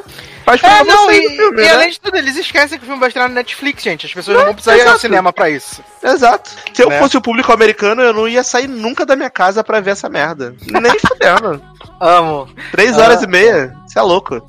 Mas vamos então voltar aqui para falar então desse primeiro filme, que é um filme que algumas pessoas dizem que talvez possa estar cotada para temporada de premiações, eu acho difícil, né? Eu acho que não vai rolar não, de verdade, que é A Lavanderia, né? Filme do Steven Soderbergh, que supostamente tinha se aposentado, mas tá fazendo 40 filmes aí. É protagonizado pelo Antônio Bandeiras, pela Mary Streep, e ele fala sobre o, os Panama Papers, né? O escândalo dos Panama Papers, uhum. e ele tenta fazer contar essa história, explicar essa questão da, da bolha imobiliária, dos seguros, da. O Darlan, economista, sabe explicar essas coisas melhor do que eu. Das empresas que são donas de empresa, mas na verdade tudo fachada, dessas coisas tudo. Fala de Odebrecht. Uhum. Então. E eles tentam fazer isso de uma forma divertidinha, engraçadinha, parecida com o Lobo de Wall Street, né? Mas, assim, para mim, esse filme não funcionou. Eu não acho ele um filme ruim, mas eu não gosto dele. Eu acho ele um filme ok, assim. Uhum. E que, para mim, o melhor dele são os, os 25 minutos finais, assim, quando a gente meio que a gente entra no ápice da, dos Panama Papers, da, da exposição na mídia, né, das empresas tendo que fechar por causa da que foram descobertas, e principalmente por causa da cena final da Mary Streep, que é foda. Isso é real, é foda, sim. E eu gosto muito também do plot do negão com a. Com a, com a que namora a filha é a esposa. É a filha e a esposa, que eu acho engraçado, assim. Mas realmente eu não consegui curtir assim o filme da Alan. Uhum. Não, assim, eu, gente, eu, assim, é o que eu falei. Eu acho esse filme, ele, ele é muito interessante. Eu gostei do filme, eu achei ele um filme interessante pelo pelo tema dele, pela forma como ele aborda a questão da lavagem do dinheiro, a questão de empresa é, fictícia, etc. E, e para mim ele é uma grande metáfora de como o sistema financeiro mundial funciona, uhum. entendeu? E aí eu gostei da, dessa, dessa abordagem que eles deram de trazer sempre é, essas crônicas, né? Os, os advogados lá, o Gary Oldman e o Antônio Bandeiras dando as, mostrando os cenários de como funciona a questão da lavanderia de dinheiro, da lavagem de dinheiro. E cada ponto ser uma esquetezinha com os personagens que você inicialmente acha que são isolados. Então você tem esse negão com a esposa, a amante, a filha. Você tem a mulherzinha lá na, na empresa lá do Panamá que morre eletrocutada pelo fio do, do, do, do, ônibus, do acidente que tem. Você tem vários casinhos isolados. Você tem o marido da Mary Streep e vários outros idosos que morrem afogados no. Desculpa, mas eu ri dessa cena porque foi ridículo. Que bate, que, o catamarã. que, que o catamarã tem uma onda e os velhos morrem afogados. E aí descobre que o seguro, na verdade, a empresa do seguro é uma empresa que não existe. Então, assim, a trama dele, realmente, a forma de contar, ela é meio difícil. Ela. Porque é muito interrupção, e aí quando a história tá desenrolando, você quer ver mais sobre a Mary Streep e sobre essa barra do marido e do, das pessoas que perderam. Aí eles cortam com uma história que não tem nada a ver lá da mulher do, do marido negão, o africano, da filha, que ele pegando a, a amiga da filha. E aí depois eles cortam com uma outra história nada a ver, sabe? Então eles vão fazendo umas conexões meio soltas para tentar mostrar que esse esse esquema de lavagem de dinheiro é um esquema que acontece em várias frentes, entendeu? Eu entendi o objetivo. Eles tentaram mostrar diferentes facetas desse mesmo esquema e no final eles juntaram tudo numa, numa conclusão só, que foi na prisão dos dois advogados devido a essa questão da lavagem, da lavagem de dinheiro do Panama Papers. E eu ach, o que eu achei um pouco forçado, sendo muito sincero, foi o fato da Meryl Streep ser a, a a, aquela, aquela mulher toda montada lá, que parece o. Uhum. Parece o Bozo, sei lá, toda estranha. Porque assim, eu achei que foi uma coisa que ficou forçado, sabe? Ela não precisava ser ela. Não tinha necessidade de ser ela. Se a Meryl Streep surgisse no final, a, a, a, ela, só, ela sem nada, fazendo o mesmo discurso, para mim seria satisfatório. Eu entendi o que eles quiseram fazer, de tipo, ah, às vezes a denúncia vem de onde você não espera. Me lembrou muito o caso da da, das gravações agora do Brasil lá, do, da, da, do vazamento lá pro Glenn. Aham. Tipo, que saiu de dentro. Teve, você vê que tem o Snowden no filme também, que ele fala, tipo, ah, é, eu, como jornalista, eu recebi os áudios e fotos e documentos todos. Eu não hackeei nada. Eu recebi de um hacker. Então a Constituição americana me permite divulgar isso porque eu não hackei. Exatamente o mesmo caso que está acontecendo no Brasil. Só que a diferença é, é que lá. Oi, eu sou hacker. Oi? E aí eles falaram, oi, eu sou hacker. Não, então, só que a diferença é que lá eles existe uma lei, né, que leva esse tipo de coisa a sério. Aqui no Brasil é uma chacota. Aqui não, aí no Brasil, porque eu não tô no Brasil. Mas, tipo assim, é uma. É uma... Aqui no Brasil não é chacota, não. É uma chacota. Então, assim, eu achei legal o paralelo que eles fazem. E o que eu achei mais legal foi o link para mostrando mesmo que a corrupção ela é mundial. Então, quando eles trazem a questão da Odebrecht, mostrando a empresa brasileira, latina, que tem, tinham mais de 200 empresas fantásticas no escritório desses caras, eu achei, assim, muito legal também a forma como eles linkaram isso. Então, assim, para mim, no final, o filme foi bem satisfatório, eu achei interessante a história, eu honestamente não acho que vai concorrer a nenhum prêmio, porque como eu te falei, a montagem do filme é difícil, o roteiro do filme não tem nada demais. Para mim, ele se destaca um pouco na atuação da Meryl Streep, porque tanto o Antônio Bandeiras quanto o Gary Oldman é, né? Eu não, não sou muito fã da atuação deles nesse filme. Mas assim, é um filme legal. Se você se interessa por esquema de corrupção, ou por sistema financeiro mundial, eu recomendo, acho bacana. Achei. É, não, assim, eu gosto eu gosto da temática, eu gosto desse, desse tipo de filme, tanto que eu, que eu adorei o, o Lobo de Wall Street e principalmente o A Grande Aposta, né? O Big Short lá, que uhum. falava que, inclusive, o Big Short é o criador de Succession, é o diretor do Big Short, né? O Adam McKay, hum. que fala justamente da bolha imobiliária de 2008, né? E Sim. também com, essa, com essas esquetes, que faz aquela. Faz uma esquete com a Selena Gomes, tentando explicar da bolha, de como ela quebrou. Então eu acho isso legal. Mas realmente, assim, eu achei que não, não me cativou o suficiente, sabe? Pra, pra, pra ficar imerso na história. Não que seja ruim. Eu acho que é normal, assim, eu acho que acontece. E assim, e é, e é interessante, porque eu gostei do filme, mas eu consigo listar para você todos os problemas que ele tem. Uhum. Não é um uhum. filme que eu vou mega defender.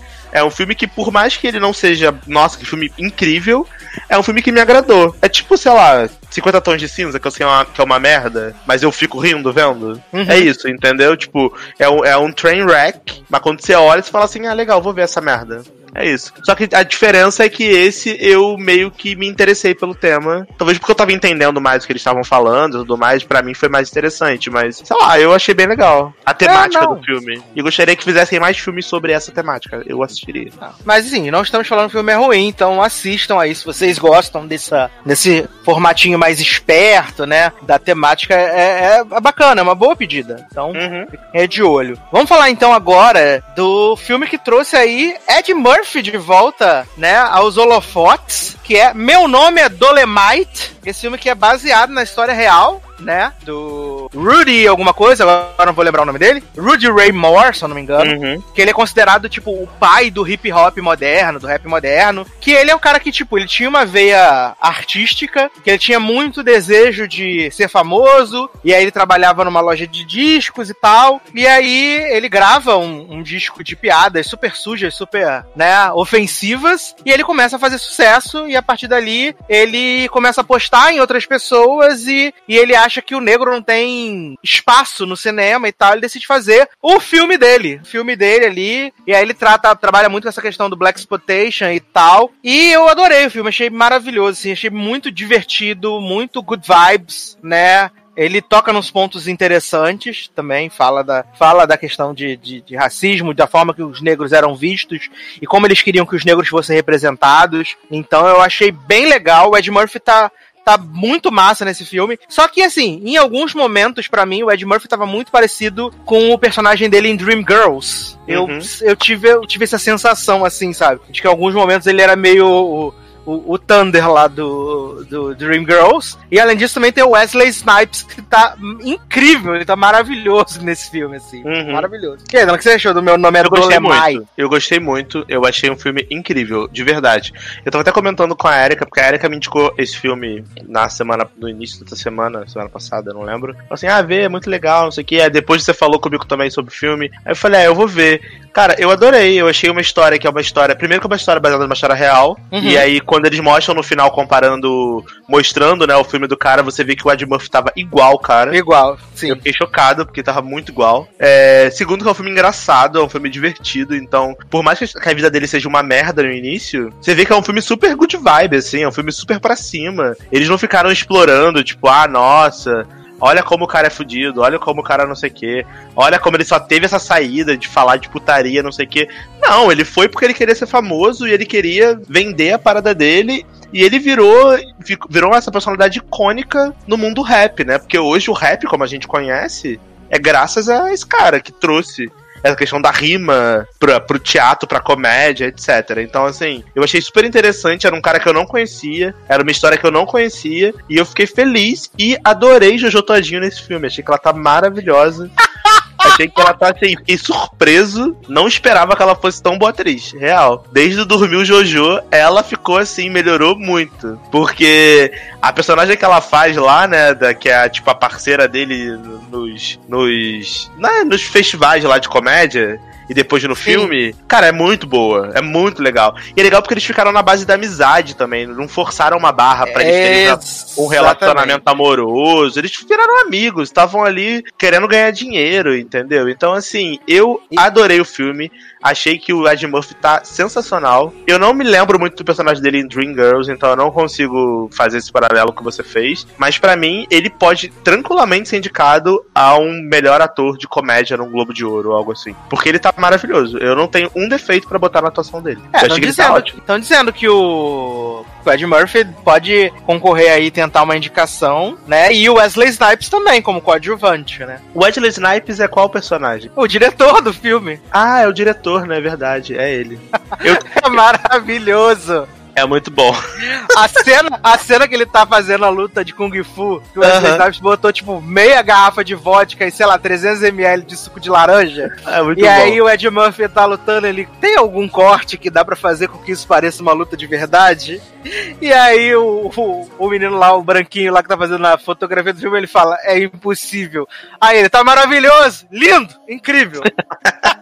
Vamos pra próxima, corta!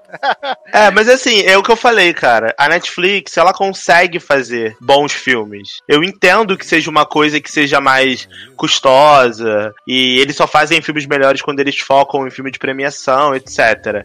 Mas, cara, é vergonhoso você ver um Eli e na sequência você vê esse filme. Porque assim, esse filme ele tem tudo que o que um Eli, o que esse contato visceral aí pelo que você falou não tem. Ele tem atores carismáticos, ele tem uma história interessante de ser contada, ele tem um roteiro, ele tem uma direção boa. Uma fotografia boa. Você tem tudo, figurino bom, sabe? É tudo bom. É muito bom. E você vê o filme, você não sente o tempo passar. O filme tem duas horas e você vê assim muito fácil. Porque você tá se divertindo com, com o personagem. E eu Uhum. achei muito foda naquela cena do final, quando o filme dele vai estrear. E aí ele vai lá no cinema dos brancos, aí o pessoal quer contratar, né? Porque ele, ele bateu o recorde no cinema, né? Na Foi, sessão na que ele sessão. foi fazendo divulgação. E aí a, a rede de cinemas lá de branco viu, falou assim: ah, vambora também botar no nosso, né? E É, aí o Better Call Saul que queria comprar o filme dele. Isso, e aí, cara, aquela multidão de gente. E aí ele falou assim: não, eu vou ficar aqui fora com o pessoal. O pessoal vai ver filme uma hora da manhã, três horas da manhã. Não, eu vou ficar aqui fora conversando com eles, fazendo piada pra eles terem tempo de esperar. Você vê que ele se importa com o que ele faz, sabe? Que o cara, ele tava ali, obviamente ele queria ganhar dinheiro, ele queria ser famoso e tal, mas ele realmente gostava do que ele tava fazendo. Ele queria ser conhecido. E naquela conversa dele lá com o Snoop Dogg no início, que ele, ah, toca minha música, toca minha música, toca minha música, ele fala, não, só toca música de gente famosa. Aí quando ele fica famoso, ele vai lá e ele bota a música que ele tava pedindo pra tocar lá no início, todo mundo começa a cantar e dançar.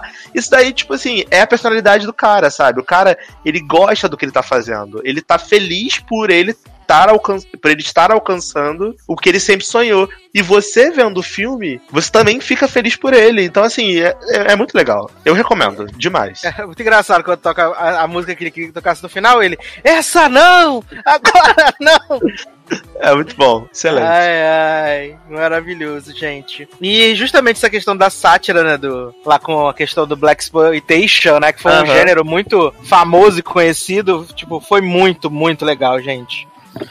Eu É, adorei ele- esse filme também. Eles fizeram de uma forma muito, muito sensível, né? Eles fizeram de uma forma muito legal e, de uma, e sempre num ângulo divertido, assim. Num ângulo. É, tipo assim, pra mim esse filme é, é tipo um, sei lá, ele faz uma homenagem ao à cultura negra, Sim. ao cinema e à música negra, entendeu? Porque querendo ou não, esse cara teve uma importância muito grande pra música negra, pro cinema negro, porque, pô, ele irritou muito. E, e pra comédia negra também, porque eu lembro que no filme eles falam que ele vendeu sete álbuns em primeiro, assim, de comédia. Sim, na Billboard, né? Na Eu- Billboard, entendeu? E ele começou a subir por conta própria. Porque naquela época, os negros, eles sentiam falta de ter algo voltado pra eles. Então eles iam lá ver o negócio de comédia. Era sempre algo autodepreciativo pros negros. Ou então um comediante branco. Como a gente vê em Mrs. Maisel. E aí, é, ele chegou com uma comédia com humor negro. E aí ele fala as paradas. Ele fala assim, não sei o que lá, niga, não sei o que.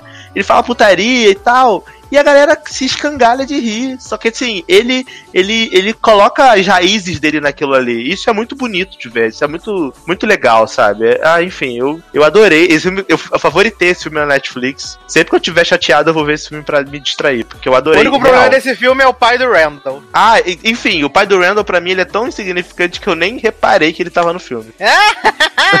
eu nem reparei que ele tava lá, cara. Ai, tá lá. Ele que, que fala as piadas a princípio que o Dolomite usa no Ele show, que é o né? Banguela, né? Que ele fala assim: ah, não sei o que, me dá um dinheiro aí pra beber, pra comer um negocinho ali, não sei o que, dá uma moedinha, me dá uma moedinha, não sei o que lá, mais. É, Ai, maravilhoso, maravilhoso. Então tá aí, recomendação máxima, né? Meu nome é Dolemite. Vale dizer que tanto o Dolemite quanto o Lavanderia tiveram no Festival de Toronto, né? Que é esses festivais que são aí termômetro pra, pra época de premiação e tal, né? Então pode ser que realmente eles cheguem fortes na, tomara, na temporada de premiações, né? merece. E que era a indicação de Jojo Todinho, pelo amor de Deus. Jojo Tedinha é a, que- a koala dessa temporada? É a Koala Cedo. Adoro. É a Koala Mas- de Zizai. Vamos então pra último filme dessa noite aqui, né? No- noite, nem sei. Viado, antes tá de ouvindo. falar desse, desse inário, deixa eu falar de Maleficent. Por favor, dona do mal, né? Dona de mim. Porque a gente tem que acabar no auge, né? Eu não quero acabar com dessa barra de vida que é Maleficent. Eu quero falar de coisa boa no final. Então, gente, fui ver Maleficent, né? A Mi Mistress, Mistress of Evil, né? A, a bucetuda do mal, né? Como eu traduzi tradução própria. gente, assim. Que chacota, de verdade, porque o primeiro, o filme, ele é lindíssimo visualmente, assim, eu acho que é um dos filmes da Disney mais bonitos que eu já vi. Real, assim, é muito bonito. A fotografia do filme é impecável, efeito especial. Honestamente, para mim, efeito especial tá assim, pau a pau com o Rei Leão. Porque tá lindo, é lindo o filme. Tudo bem que Rei Leão não dá para comparar porque é todo no computador, né? Não tem nada. Agora ele, ele tem. Mas, cara, os, os, os contos de fada lá, é tu, tudo muito bonito, tudo muito real. Você acredita naquilo. Figurino é bonito. Honestamente, eu acho que talvez se a Disney quiser fazer campanha, até uma tentativa de indicação de melhor figurino consegue, porque os figurinos da, da Bela Adormecida, da Michelle Pfeiffer e até da Malévola também, que muda de roupa pra cacete nesse filme, né? Agora virou, virou uh, demônio fashionista. É demônio é. Fashion Week, na verdade, né? né? Demônio Fashion Week. É muito legal. Só que assim, gente, a história não faz sentido nenhum. Nenhum. Resumindo a história, é isso. É assim. Todo mundo lembra como acabou o primeiro Maleficent, né? Eu não lembro. Então, Maleficent do bem, né? No final, ela e a Aurora estão do bem lá, ela dá o reino pra Aurora. A Aurora vira rainha lá do, do reino do Conte Fada, lá onde elas moravam. Uhum. E elas agora têm relação mãe e filha do bem, um ET. É isso. Certo. Segundo o filme começa, elas nessa relação mãe e filha ET. É, a Aurora morando no mato com os Conte Fada. É porque ela é rainha do mato, né? Ela é quase uma Índia serena, né? Mas Serena, você também é branca? Meu coração é, é da mata. É, é, o coração dela é da mata, né? É isso aí. A mãe dela era branca, mas o pai dela era da mata. E aí, é, começa a Aurora tá apaixonada por o príncipe do reino vizinho. E aí a mãe desse príncipe é Michelle Pfeiffer. Certo. E aí, Michelle Pfeiffer, com, é, é, ele pede a Aurora em casamento, e Maleficent fica, casar, você tá maluca? Como assim você vai casar com, esse, com essa família, com esses humanos que tentaram me matar a vida toda? Olha, só por cima do meu cadáver, Maleficent. Quando eu for embora, você vai sentir minha falta, não sei o quê. Aquele papo de mãe e filha, né? Que tem no filme. Certo. E aí a Aurora fica, ah, nem, por favor, vamos lá, vamos lá. Trouxe esse... Aí a Maleficent fala assim, ah, ok, vou. Vou lá no jantar de noivado que você quer que eu vá, no reino vizinho. E aí a Aurora fala, nem, bota esse véuzinho no chifre pra esconder. Só pra você esconder o chifre pra pessoa não ficar com medo de você, não sei o quê. Aí ela, ah, tá bom. Aí Maleficent bota o véu preto, vai toda de preto. Chega na cidade. As pessoas, fugi... as pessoas fugindo dela, porque assim, ela, pra todo mundo, ela é o, ela é o demônio, né? A história é da, da, né? Bela, da Bela Adormecida, ela é o ser lá maligno. E aí, ela entra lá no castelo, Aí o rei falando: Ah, que bom que vocês vieram, vou casar com meu filho. E aí você vê que Michelle Pfeiffer é uma filha da puta maconheira que quer fuder Malévola e quer fuder Aurora. Certo. E aí, ela porque o que ela quer fazer, né? Resumindo, não vou contar o filme todo não, porque é chato pra caralho. Resumindo, essa mulher, ela quer que o filho case com a Aurora, uhum. pra ela poder roubar o reino de Aurora. Só certo. que ao mesmo tempo, ela quer matar o marido também, porque ela quer reinar sozinha. E ao mesmo tempo, ela quer acabar com todos os, os indivíduos de conto de fada, entendeu? E aí uhum. o que acontece? Essa mulher, ela dá um jeito de, de botar o marido para dormir, igual Bela Adormecida dormiu, ou seja, ela dá uma uhum. furada no cu do homem com a agulha lá da Bela Adormecida, e bota a culpa na Malévola. Fala que Malévola enfeitiçou o, o homem. E aí a Aurora fica contra a mãe achando que a, mulher, a, Malévola, a Malévola enfeitiçou, Malévola fica putaça, bota pra fuder na cidade, toma um tiro de 12 com um pozinho de pirlim-pipi mágico que é, o, que é o cu de aço e pode pirlim pim que mata lá os demônios lá do, do voador, cai no, cai no lago e aí você descobre que, que Malévola tem uma família Fast and Furious de Esquadrão Suicida, que são os demônios tudo lá de Azão, que na verdade não é só ela, que tem uma comunidade. Tem Ohana quer dizer família, então assim, tem uns 200 Malévola, velho. Tem uns, du tem uns 200 Malévola morando no mato, no Avatar, lá no, da, da vida, nas árvores tudo. E aí os homens falam assim, ah, vambora agora, Malévola tá do nosso lado, porra, vamos queimar tudo, é nosso momento, porra, vamos dominar esses humanos, filha da puta maconheiro. E, e aí Malévola não quer fazer porque a Aurora tá lá, é filha dela, mas ela começa a nutrir ódio no coração porque Michelle Pfeiffer começa a atacar o zaralho. E aí Michelle Pfeiffer convida todo mundo pro casamento de Aurora, a de conto de fada tudo, prende esses contos de fada numa igreja, taca pote pirlim pimpi na galera e os contos de fada começa a virar árvore, vira flor, mata uma das três Gente. fadinhas da, da, da Bela Adormecida Isso lá. Isso é um episódio de Once Upon a Time. Viado, mas assim, mas não faz sentido nenhum. E aí o pior de tudo, que eu falei para você que o filme é baseado em fake news é, uh -huh. no final da história, viado, um, Malévola ela nunca foi a vilã. Porque Michelle Pfeiffer, que espetou o dedo de Aurora na parada pra ela dormir, botou a culpa em Malévola e todo mundo acreditou. É, é, não, eu, tô, eu fiquei incrédulo vendo essa merda, eu comecei a rir. Então, assim, o seu silêncio eu vou levar como choque. Porque, cara, essa mulher espetou o dedo da Bela Adormecida. A Bela Adormecida dormiu esse tempo todo. Ela botou a culpa na Malévola. Ela usou a mesma agulha para botar o marido para dormir. Malévola, na verdade, é um ser que vem da natureza, que na verdade ela não é um demônio, ela é uma fênix. Que? Que, que ela representa a, a, natureza que sempre vai ressurgir das cinzas, entendeu? O que que tá acontecendo? Então, no final das contas, viado, Malévola, ela é Jesus Cristo. Porque que que Michelle, tá Michelle Pfeiffer mata Malévola nesse filme, e aí a Aurora fica louca do cu. Vagabunda, vou acabar contigo, vou te matar. Aí pula em cima da mulher, não sei o que, e aí do nada você vê as, as cinzas da Fênix, assim, de Malévola ressurgindo e Malévola vira uma fênix gigante e come o cu de Michelle Pfeiffer. Aí no final, aí no final transforma, transforma Michelle Pfeiffer numa cabra, viado. E aí que que tá é uma doideira, é uma doideira. Resumindo, no final de- das contas, Malévola é Jesus Cristo. Malévola vai criar arte dela na, na floresta lá com os serzinhos dela lá, Fênix do bem, ET. E a Aurora casa com o príncipe, que é o maluco lá do. Que é, o- é ele fazia um desses filmes adolescente aí da vida, que eu não vou lembrar, mas ele fazia um filme ruim desse, adolescente, de, de Netflix que a gente via. Ele é o príncipe dela, casa. E aí ele, co- como o Michelle Pfeiffer virou uma cabra, o rei é do bem. E aí agora eles uniram os, os condados lá, os reinos, todos os indivíduos de Malévola lá que são Fênix do bem, agora são bem-vindos, todo mundo vive numa harmonia e acabam cantando uma bela canção. E é isso o filme. E aí eu, acabou o filme e eu fiquei assim, o que que tá acontecendo? Que porra é essa que eu acabei de ver? que Meu porra foi Deus, essa que eu que acabei de ver? maluquice. Mano, não faz sentido, porque eles acabaram com a história da Bela Adormecida inteira. Não faz sentido nenhum. Essa merda. Sim. E pra, e pra mim, o fato da, da Michelle Pfeiffer ser um, um ser mega evil e conseguiu enve- enfeitiçar a bagulho da agulha lá da, da, da Bela Adormecida que furou dela, ela dormiu. Fazer ela dormir, criar fake news que foi malévola, todo mundo acreditar. E malévola sabendo que não foi ela. Ficar putaça e matar todo mundo. Mano, não faz sentido nenhum essa merda, sabe? Mas assim, Não. é bonito o filme, entendeu? No final das contas, o efeito especial é bacana, mas a história é uma bosta. É bonito, mas não faz sentido, né, jovem?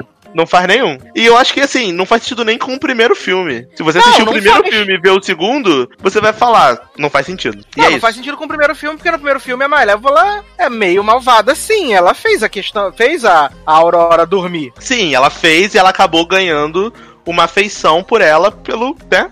Pelo contato Sim. e tal. Mas nesse filme não. Mostra que ela sempre foi do bem. Que ela é mãezona. Um amor de mãe. Que, lindo. bosta, mano.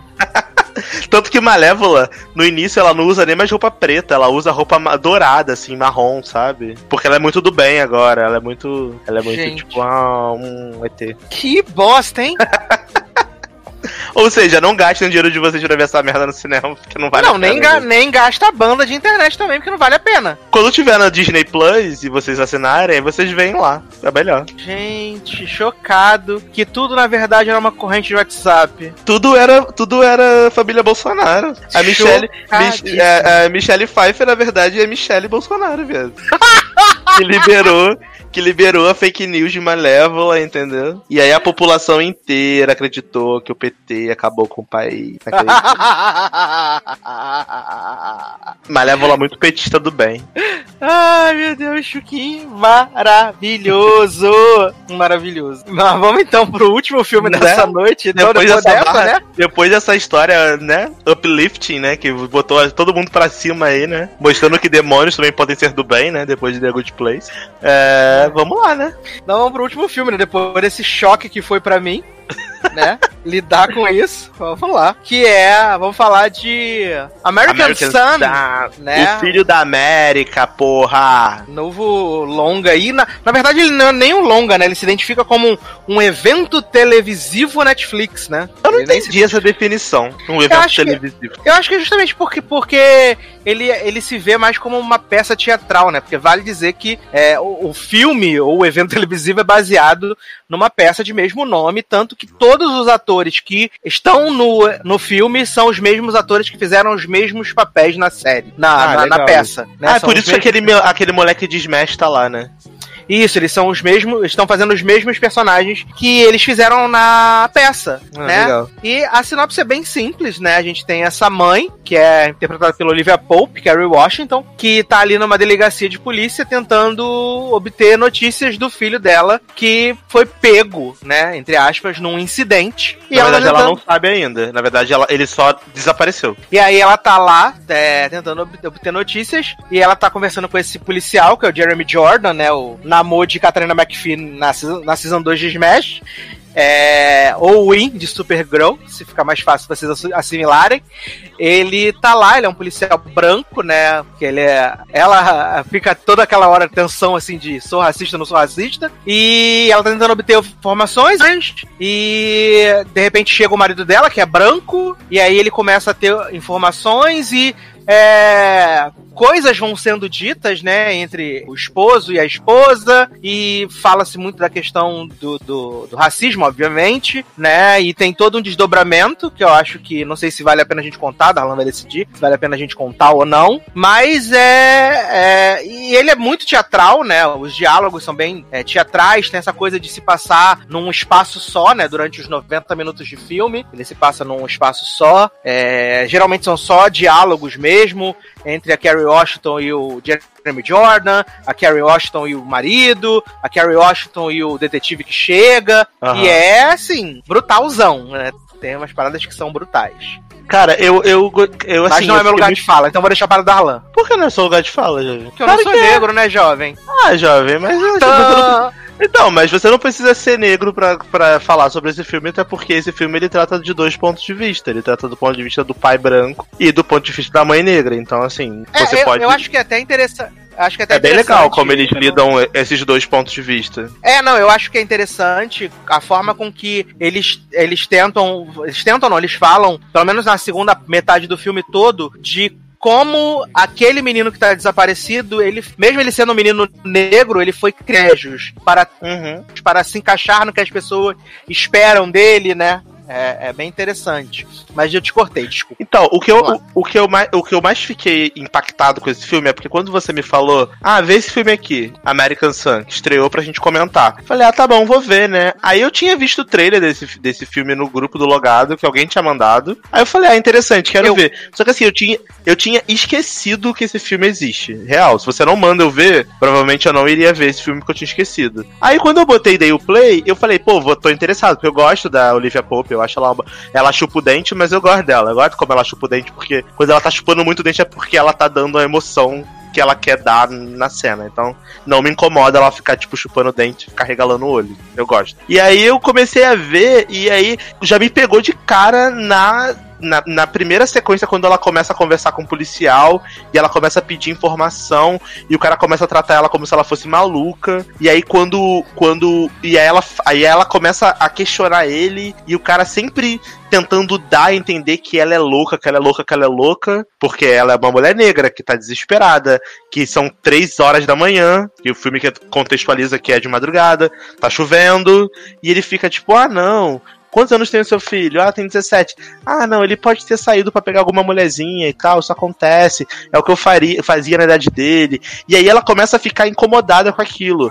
Até, até que ele decide realmente escrever o que ela tá dizendo sobre como o filho dela se parece. E ele começa a, a insinuar vários estereótipos de, de pessoas negras. Tipo, ah, ele tem algum nome de rua? Nossa, Ah, podre. Nossa, mano, aquilo foi me dando um ódio vendo aquilo. E assim, eu me, eu me senti na pele daquela mulher ouvindo. Porque, cara, isso é muito verdade. É muito verdade.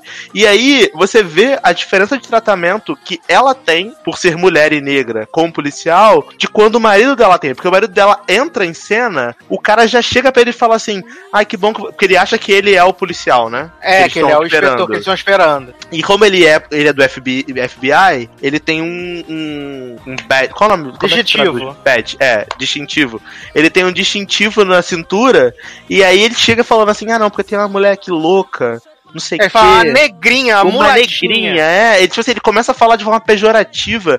E aí quando ela chega, ele fala assim: Ah, fulano, que bom que você chegou. Aí o cara vira e fala assim: onde, onde é que tá o meu filho? Aí você vê a Não, cara do É, policial. é- não, é engraçado quando ele, tá falando, quando, ele, quando ele tá falando com, com que o marido acabou de chegar, ele fala assim, não, porque tem essa mulatinha aqui que ela foi de zero a gueto em alguns Isso. segundos. Aham, em alguns segundos. Então, assim, é aquilo, cara. E- Essa, es- esse filme, ele me deu vários socos no estômago em relação ao tratamento diferenciado. Cara, não importa quem você seja. Não importa quanto dinheiro você tem.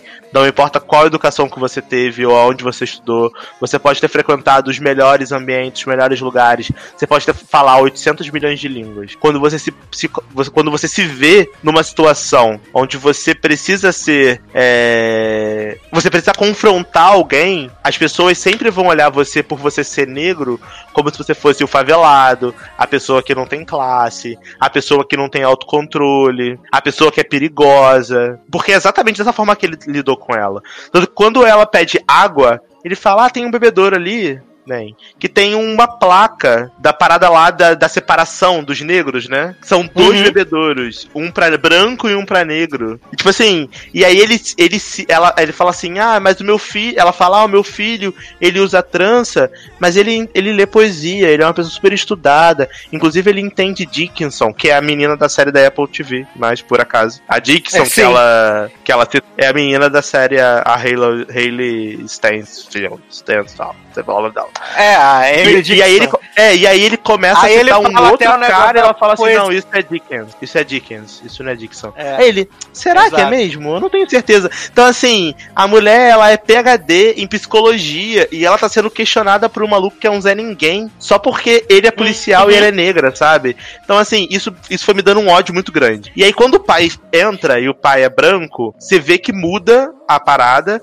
E aí, quando ela questiona essa diferença de tratamento, tanto o pai que é branco quanto o policial que é branco ficam, não, calma, não é bem assim, não sei o quê. E tá aí louca, o marido. não é assim não, é, você tá louca, nenhuma. né? Sim. E aí o, o marido dela fala pra ela: a gente não pode perder a, a compostura, você, você não pode irritar essas pessoas que estão aqui. Tipo assim, eles sempre estão tentando levar ela como se fosse a mulher louca desequilibrada. E isso, assim, Uhum. Bateu muito no meu estômago, porque eu falei, cara, isso é muito verdade. E aí, quando começa. E, e eu fiquei, assim, feliz e triste por a gente não ter visto o Jamal, que é o filho. Porque É. triste porque eu queria ver como ele era, e, e feliz porque isso abre pra interpretação, né? Sim, e é fica mais- engraçado. Acho que é engraçado no filme também que é, a, a, a- a Olivia Pope e o marido eles ficam, tipo, se- é, conversando durante uma boa parte do filme. Uhum. E a gente vê que mesmo o cara sendo um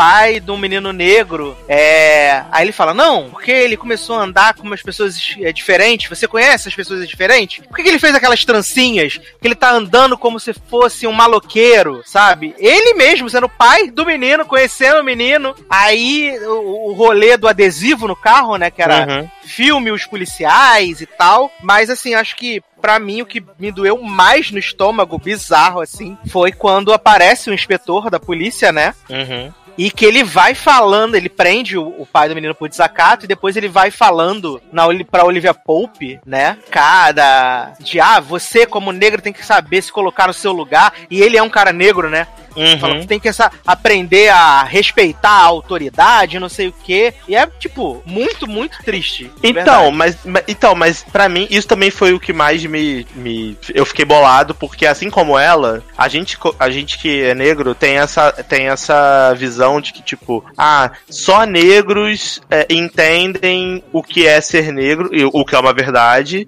e tipo, ah, se o se o meu filho é negro e o policial que prendeu ele vai ser um branco mega evil, racista, etc. E aí o cara, quando ele fala, não, mas o policial que, que coisou ele é, é negro também. É negro também. É negro também. Não é isso. E aí ela fala, ah, então você quer que eu seja igual a você, uma pessoa super su Subserviente. Eu não sei falar essa palavra. Sub, Subserviente. Subserviente. É, aí, ele, aí ele fala assim, aí ele fala, subserviente, eu acabei, acabei de prender o seu marido branco na sua frente e você tá me chamando de subserviente. E, e sister, ele chama ela de sister, né? Sister, É, e ela não sou sua irmã. é, ele fala assim, sister, eu também vim da- do gueto, eu também vim da favela. É, então porque ela você vem, tentar, ela vem tentar dar liçãozinha de moral nele, né? É, ela dá o- ela usa o race card e aí o cara pega o race card dá na cara dela com o race card. Então assim, eu achei interessante que por mais que o filme tenha muita visão dessa questão do negro sendo oprimido por ser negro, que realmente se ele não fosse um, um maluco negro com duas pessoas negras dentro de um carro, a probabilidade dele ser pego seria muito menor. Mas por Uhum. outro lado, ele estava com um adesivo lá, tipo, falando mal da polícia. Então, mesmo se ele fosse branco, talvez ele teria sido parado, mas o tratamento que, foi, que ele teve foi diferente. E aí, no final. Ah, já vamos dar o spoiler tudo, né? Foda-se, já estamos falando, vamos dar o spoiler. E aí, no final, quando o cara vem ler o que aconteceu, o relato, Foda. que ele fala, tipo, ah. Ele tava no banco de, de carona, tava no banco de trás. É, o, o, quem tava dirigindo era um cara que tinha. tá sendo procurado por posse de maconha. É, o- a polícia mandou parar, pegou os documentos, o cara saiu do carro, foi em direção policial. O segundo saiu do carro, foi em direção policial. Seu filho saiu do carro, colocou a mão no porta-mala. Talvez É. o filho dela botou a mão pra poder, assim, tô aqui de boa, ó, não tô fazendo nada. Na minha interpretação foi bem isso mesmo. É, tô aqui, tô esperando. Eu interpretei isso, tô esperando. E aí, como o policial ficou assustado, pelo que ele conta, né? Ele atirou, deu três tiros, né? Uhum. Segundo ele, a bala ricocheteou e bateu na cabeça do filho. Provavelmente não foi o que aconteceu, tá? Mas a forma como ele conta é O essa. que nos contaram foi isso. É essa. E aí você vê todos os medos que aquela mulher tava sentindo o filme inteiro se concretizarem e o filme acabar assim. E aí eu fiquei sentado aqui pensando na vida. Fiquei assim, caralho. Mano, O filme acaba um- nessa nota de desespero, né? Não, ela ca- acaba com os dois chorando e a câmera sobe, foca na chuva e acaba o filme. E você fica. E a sensação que você fica é a mesma sensação dela, que passou o filme todo se preocupando. E você vê ela narrando, enquanto o marido dela tava roncando, ela levantava pra ver se o filho dela tava vivo. Porque desde que ela teve o, fi o filho, ela se preocupa. Aí ela conta que o filho dela tava com depressão, que o pai abandonou. Então, assim, então, são várias coisas que vão culminando naquele momento. E aí, quando esse cara levanta e fala pra ela tudo que ele falou, né? Dizendo que o papel dela como mãe de um filho negro era ensinar o filho dela a, quando ele é abordado, ele abaixar a cabeça e respeitar a polícia, independente de quem for a polícia. Porque pelo fato dele ser negro, ele já é um alvo fácil. Isso Uhum. doeu fundo, sabe? Isso, dói. É, você, como cidadão, você pensa, você trabalha pra mim, não é o contrário. Ela fala isso pra ele. A polícia trabalha pro cidadão. Eu sou uma cidadã, não importa se eu sou negra, se eu sou branca, se eu sou judia, se eu sou loura, se eu sou morena, se eu sou ruiva. Eu sou uma cidadã e eu mereço respeito. E aí ele fala: você tem que entender que numa rodoviária, perto da favela, quando o policial tá, tá andando lá, cara, ele vê uma ameaça. Então, se ele aborda você, você tinha que ter ensinado seu filho a abaixar a cabeça, levantar a mão, botar a mão no volante e deixar ser abordado, entendeu? E isso me doeu, porque, cara, a gente como cidadão, é difícil você ser uma pessoa que nunca fez nada de errado, sempre frequentou bons colégios, sempre foi super educado, nunca cometeu uma infração de nada você se vê numa situação humilhante dessa só pela cor da sua pele, entendeu? Então, assim, o filme, ele, para mim, ele foi tão impactante porque ele conseguiu me mostrar todos os lados. O lado da polícia, o lado da, da mãe negra, o lado do pai branco. Eu consegui entender todos os lados e concordar, obviamente, mais com um lado do que o outro, mas ele conseguiu me mostrar os lados. E isso, para mim, já é um, um acerto muito grande. Porque é um tipo de discussão que eu acho que quanto mais a gente puder ter, é muito benéfico, entendeu? É bem interessante você ter acesso a esse tipo de obra. Então, pra mim, Carrie Washington, eu vi que ela foi a produtora executiva desse filme. Tá Uhum. de parabéns. A Netflix também por ter feito. E, nossa, quero muito mais obras desse tipo. Muito melhor do que fazer lá e contato visceral. exatamente, exatamente. Eu acho que é filmão, assim, sabe? Ele é super curto, uma hora e meia, mas que, tipo, vale porque ali são expostos, expostos. Eu acho que por a Carrie Washington ter sido produtora do, do filme, a gente tem vários tipos de discurso ali, sabe? Que a gente já ouviu várias pessoas falarem, sejam negras, brancas, amigas de negros, amigos de brancos, pessoas que tentam relativizar, sabe? Outras pessoas que são mais extremas. Então acho que todos os tipos de, de discurso estão ali e isso é muito legal, sabe? É muito bacana, é muito válido. Muito, Uhum. muito bom mesmo. É, fica aí a dica então, assistam American Sun, né, esse filmão aí, evento televisivo, na verdade, da Netflix, então, tá? É, em breve a gente vai falar sobre o Rei, né, só pra Uhum. gente ouvir o Darlan falar mal do Timothée Chalamet, que ele sempre fala mal do filme do menino. Ai, sempre é, o irmão. Mas vamos então pra minhas chances despedidas então, Darlan Generoso. O que você tem aí pra contar pra gente? Então, gente, Sassi, obrigado aí por, pelo convite mais uma vez, por gravar num horário acessível. Sempre, sempre agradeço, porque eu sei que é difícil pra você gravar de tarde, né? Calor do caralho no Rio de Janeiro. É, pra quem quiser me seguir na gente, Tarlan Generoso no Facebook, Generosode no Twitter, Generosode, tô muito animado, e Coticratos no Instagram. Só escolher qual você prefere. Se puder seguir os três, ótimo. Mas se você tiver uma preferência, fique à vontade. É, eu tô aí participando dos podcasts tudo, logado. Sempre que, que eu consigo gravar, tô participando. Seriadores, fofoquintas, Erika Smalltalk. Então, só me procurar aí nas redes que você consegue ver onde eu tô. E é isso, gente. Obrigado mesmo por ouvirem a gente. A gente tá chegando aí no podcast 200, né, Sácia? Sim, só Então- faltam dois agora, na verdade. Tô muito animado pra esse podcast 200, não sei o que nos espera, então é, tô, tô, tô animado. Acho que vai bombar. E, muito, e mais animado ainda por ver que vocês estão ouvindo bastante os nossos programas, é, comentando bastante. Apesar de não ter tanto comentário no post do último podcast que eu fui lá ver e não tinha quase nada, então comenta, porque pra gente é legal e importante. A gente fica sempre feliz de receber o feedback de vocês. E principalmente de ver que finalmente, finalmente, a gente tá conseguindo é, gravar com bastante regularidade, né, Sácia? Do jeito que a gente quer. É, tá Uhum. tendo bastante assunto legal, bastante série pra comentar. Então é sempre muito, muito gratificante, porque eu ando ouvindo os podcasts antigos, nossos, de 2013, 14, 15, e aí eu vejo como a gente melhorou, né? Como, como podcast mesmo, porque por mais que os podcasts antigos sejam super divertidos e a gente sempre deu o nosso melhor, eu acho que agora a gente tá muito mais entrosado e a gente leva todos os temas de uma forma muito mais orgânica e harmônica e com muito mais gente participando, então é sempre super legal de, de reouvir. Então, se você tem, você é ouvinte novo também, quer ouvir como a gente era no início, vá lá no iTunes, no Google Podcasts, enfim, no seu agregador Spotify e procura os podcasts antigos também que são bem legais.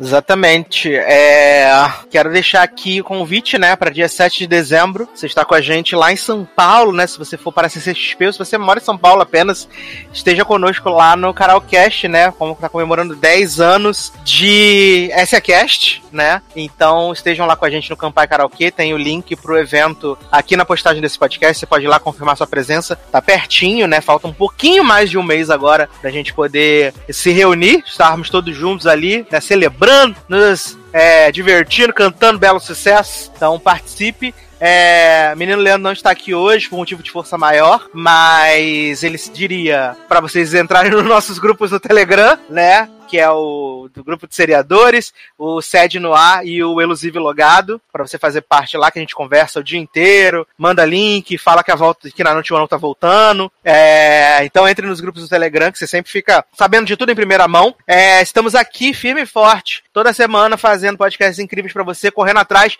do que é mais novo no mundo do entretenimento. As coisas estão saindo, a gente tá gravando, vendo as coisas de madrugada, loucura para você poder estar sempre em cima do lance, tá bom? É, deixe seu comentário aqui nessa edição desse podcast, estamos lendo, estamos respondendo vocês. E quando a gente voltar na próxima semana, só, vão, só vai faltar um podcast para a edição 200. Preparem-se, porque já escolhemos o tema. Espero que seja muito legal. Espero que vocês se divirtam. Ou pelo menos. Ou pelo menos finge. Se não gostar, achei uma merda. Finge. Tá bom? Porque afinal são 200. Só Logado Cast. 200 Logado Cast. 8 anos de podcast é uma loucura. Tá bom? Então é isso, meus queridos. Um grande abraço. Até a próxima. E tchau. Valeu!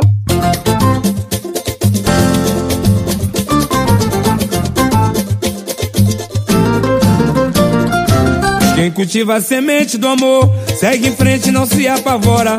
Se na vida encontrar sabor, vai saber esperar sua hora. Quem cultiva a semente do amor, segue em frente, não se apavora. Se na vida encontrar sabor, vai saber esperar sua hora. Às vezes a felicidade demora a chegar. Aí é que a gente não pode deixar de sonhar. Guerreiro não foge da luta e não pode correr. Ninguém vai poder atrasar quem nasceu pra vencer. É dia de sol, mas o tempo pode fechar. A chuva só vem quando tem que molhar. Na vida é preciso aprender, se colhe o bem que plantar. É Deus quem aponta a estrela que tem que brilhar. Pega essa cabeça, mete o pé e vai na fé. Essa tristeza embora, manda essa tristeza embora.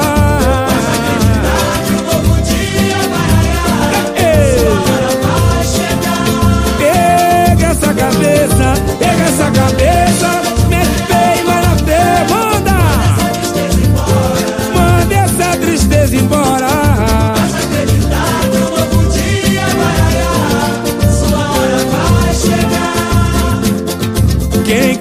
Semente do amor. Segue em frente e não se apavora. Se na vida encontrar sabor Vai saber esperar sua hora. Quem cultiva a semente do amor Segue em frente e não se apavora. Se na vida encontrar sabor Vai saber esperar sua hora. Às vezes a felicidade demora a chegar. Aí é que a gente não pode deixar de sonhar. Guerreiro não foge da luta e não pode correr. Ninguém vai poder atrasar quem nasceu pra vencer.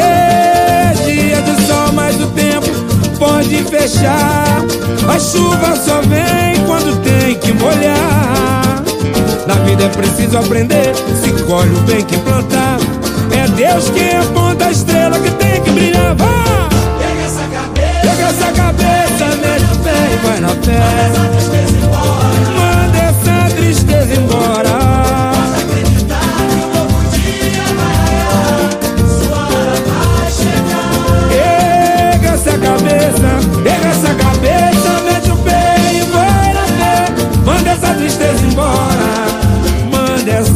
Tristeza embora, por favor.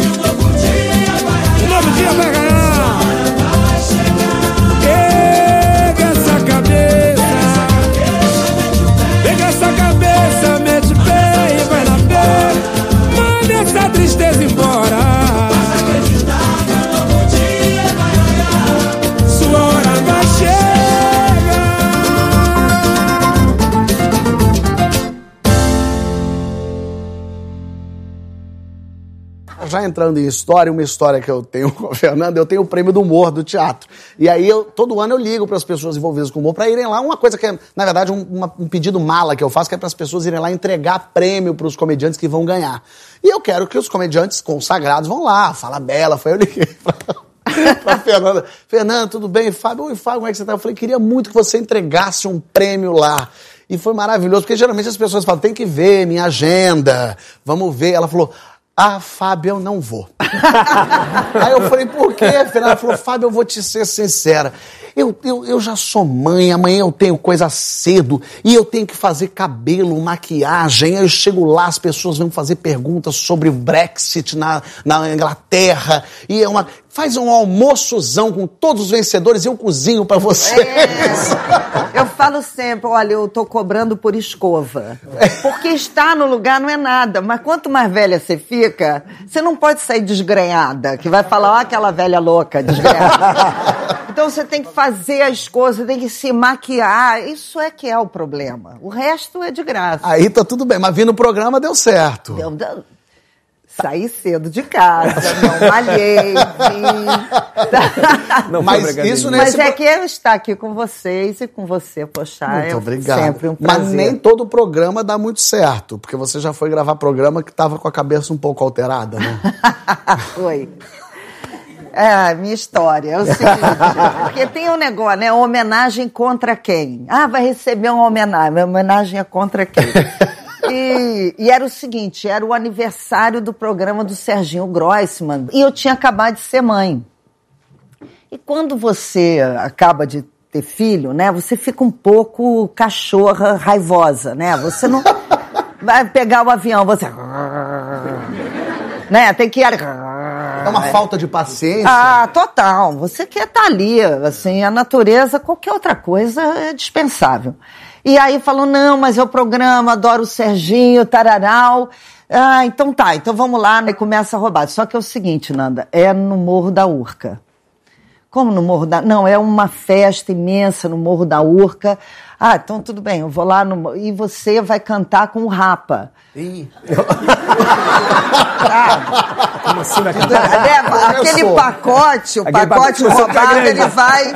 É E eu andava na época com medo de avião. Toda mulher que tem filho pequeno, você não entra no avião nem amarrada, eu não queria, eu já rezava Mas é o quê? Com medo de cair o avião, por exemplo? Certamente, isso é uma certeza. Isso vai cair. né? Eu viajo com o pé, eu tô melhorando agora que eles cresceram, mas o meu dedo vai assim no chão, segurando a aeronave. Entendeu? É o vácuo do teu dedo que prende a É nave. aquilo que sustenta. Claro. Aí tudo bem. Quando chega no domingo, era uma segunda-feira, eu acho, o negócio, entra uma frente fria no Rio de Janeiro, mas dessas. Eu acordo e é raios e trovões e vento e furacão. E eu falo, caramba, eu tenho que subir o Morro da Urca na desgraça do bondinho. Vai chegando a hora e o vento e começa a me dizer, "É, o bondinho tá balançando, né? Do bondinho. Aí começa alguém a me diz, eu falo, meu Deus, eu tenho que deixar meu filho aqui subir esse bondinho. Olha essa tempestade, olha o vento que tá uh, lá fora. Aí alguém me fala assim, é, e quando venta muito, o bondinho fecha.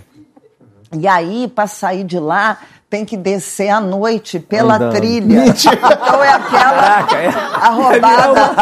Vai tomando outra proporção. Tomando uma proporção assim grande. Aí lá fui eu, apavorada, entrei na desgraça do bondinho.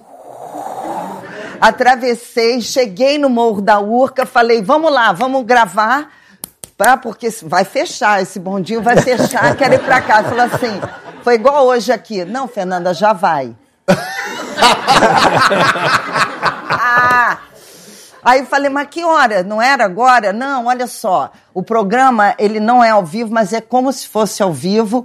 E é um aniversário, Fernanda. Vai tocar Titãs, vai tocar... Vai não sei o quê. Tem a Ivete Sangalo que vai entrar. Aí, aquela roubada. Engordando. Aí o que que ela fez? Ela foi ficando emburrada. Eu fui amarrando uma tromba, porque eu esperei, eu acho que três a quatro horas. E eu fui ficando numa, numa irritação, eu fui assim, pô, absurdo. Não reclamei, não dei defeito, mas fui na coxia ficando emburrada. Aí, conforme foi chegando a hora de eu entrar, eu fui ficando arrependida de ter ficado emburrada. Então, aquilo foi trabalhando na minha mente. E quando chamaram, Fernanda, é você, eu falei, agora eu vou reverter a impressão que eu deixei na produção e eu vou entrar. E aí, gente? E aí, Serginho? E tal. E a minha entrada era cantando Vapor Barato, que eu tinha cantado no filme do Walter Salles e da Daniela Thomas, o Terra- Terra Estrangeira. E o que, que o Rapa tinha regravado, só que não houve ensaio. Então me deram o microfone e falou: você entra cantando. Eu entrei, vou descendo por todas as ruas. E o Rapa atacou em outro tom. Caraca. E aí, como diz o Miguel Falabella, virou um fenemê descontrolado, descendo uma ladeira, que não, era uma coisa assim. E eu cantava como a Gal, como a... Perdão, eu digo, eu cantava.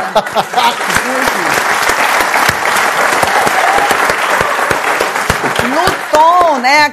E ele, e, e meio no ritmo que eu tinha aprendido a minha vida inteira. E eles era diferente. Como é que era do rap? Era, era, um, era um ritmo Era um- diferente. um reguezinho, né, Era um assim. reggae, então nós ficamos, eles tentando puxar e eu no tananana. Foi um desastre. Aí, mais grilada ainda, quando acabou, eu resolvi. Demais, Serginho! Voltei para aquele. Com tom. Com tom, Ivete! Ivete! Tarará. Eu fui para casa, desci, o bondinho funcionou, cheguei, meu bebê, dormi. Dia seguinte, me liga a minha produtora, Carmen Melo, fiel, escudeira, e ela me liga e fala assim. Nanda, você não sabe. É, Foi depois que passou o programa, né? Passou dali uma semana. Eu hoje, ela estava viajando com o teatro no hotel, desci aqui no hotel, tinham duas mulheres na piscina conversando, você não sabe o que eu ouvi. Uma virou para outra e diz assim: Você viu ontem o programa do Serginho Grossman de aniversário? Você viu a Fernanda Torres? Totalmente drogada.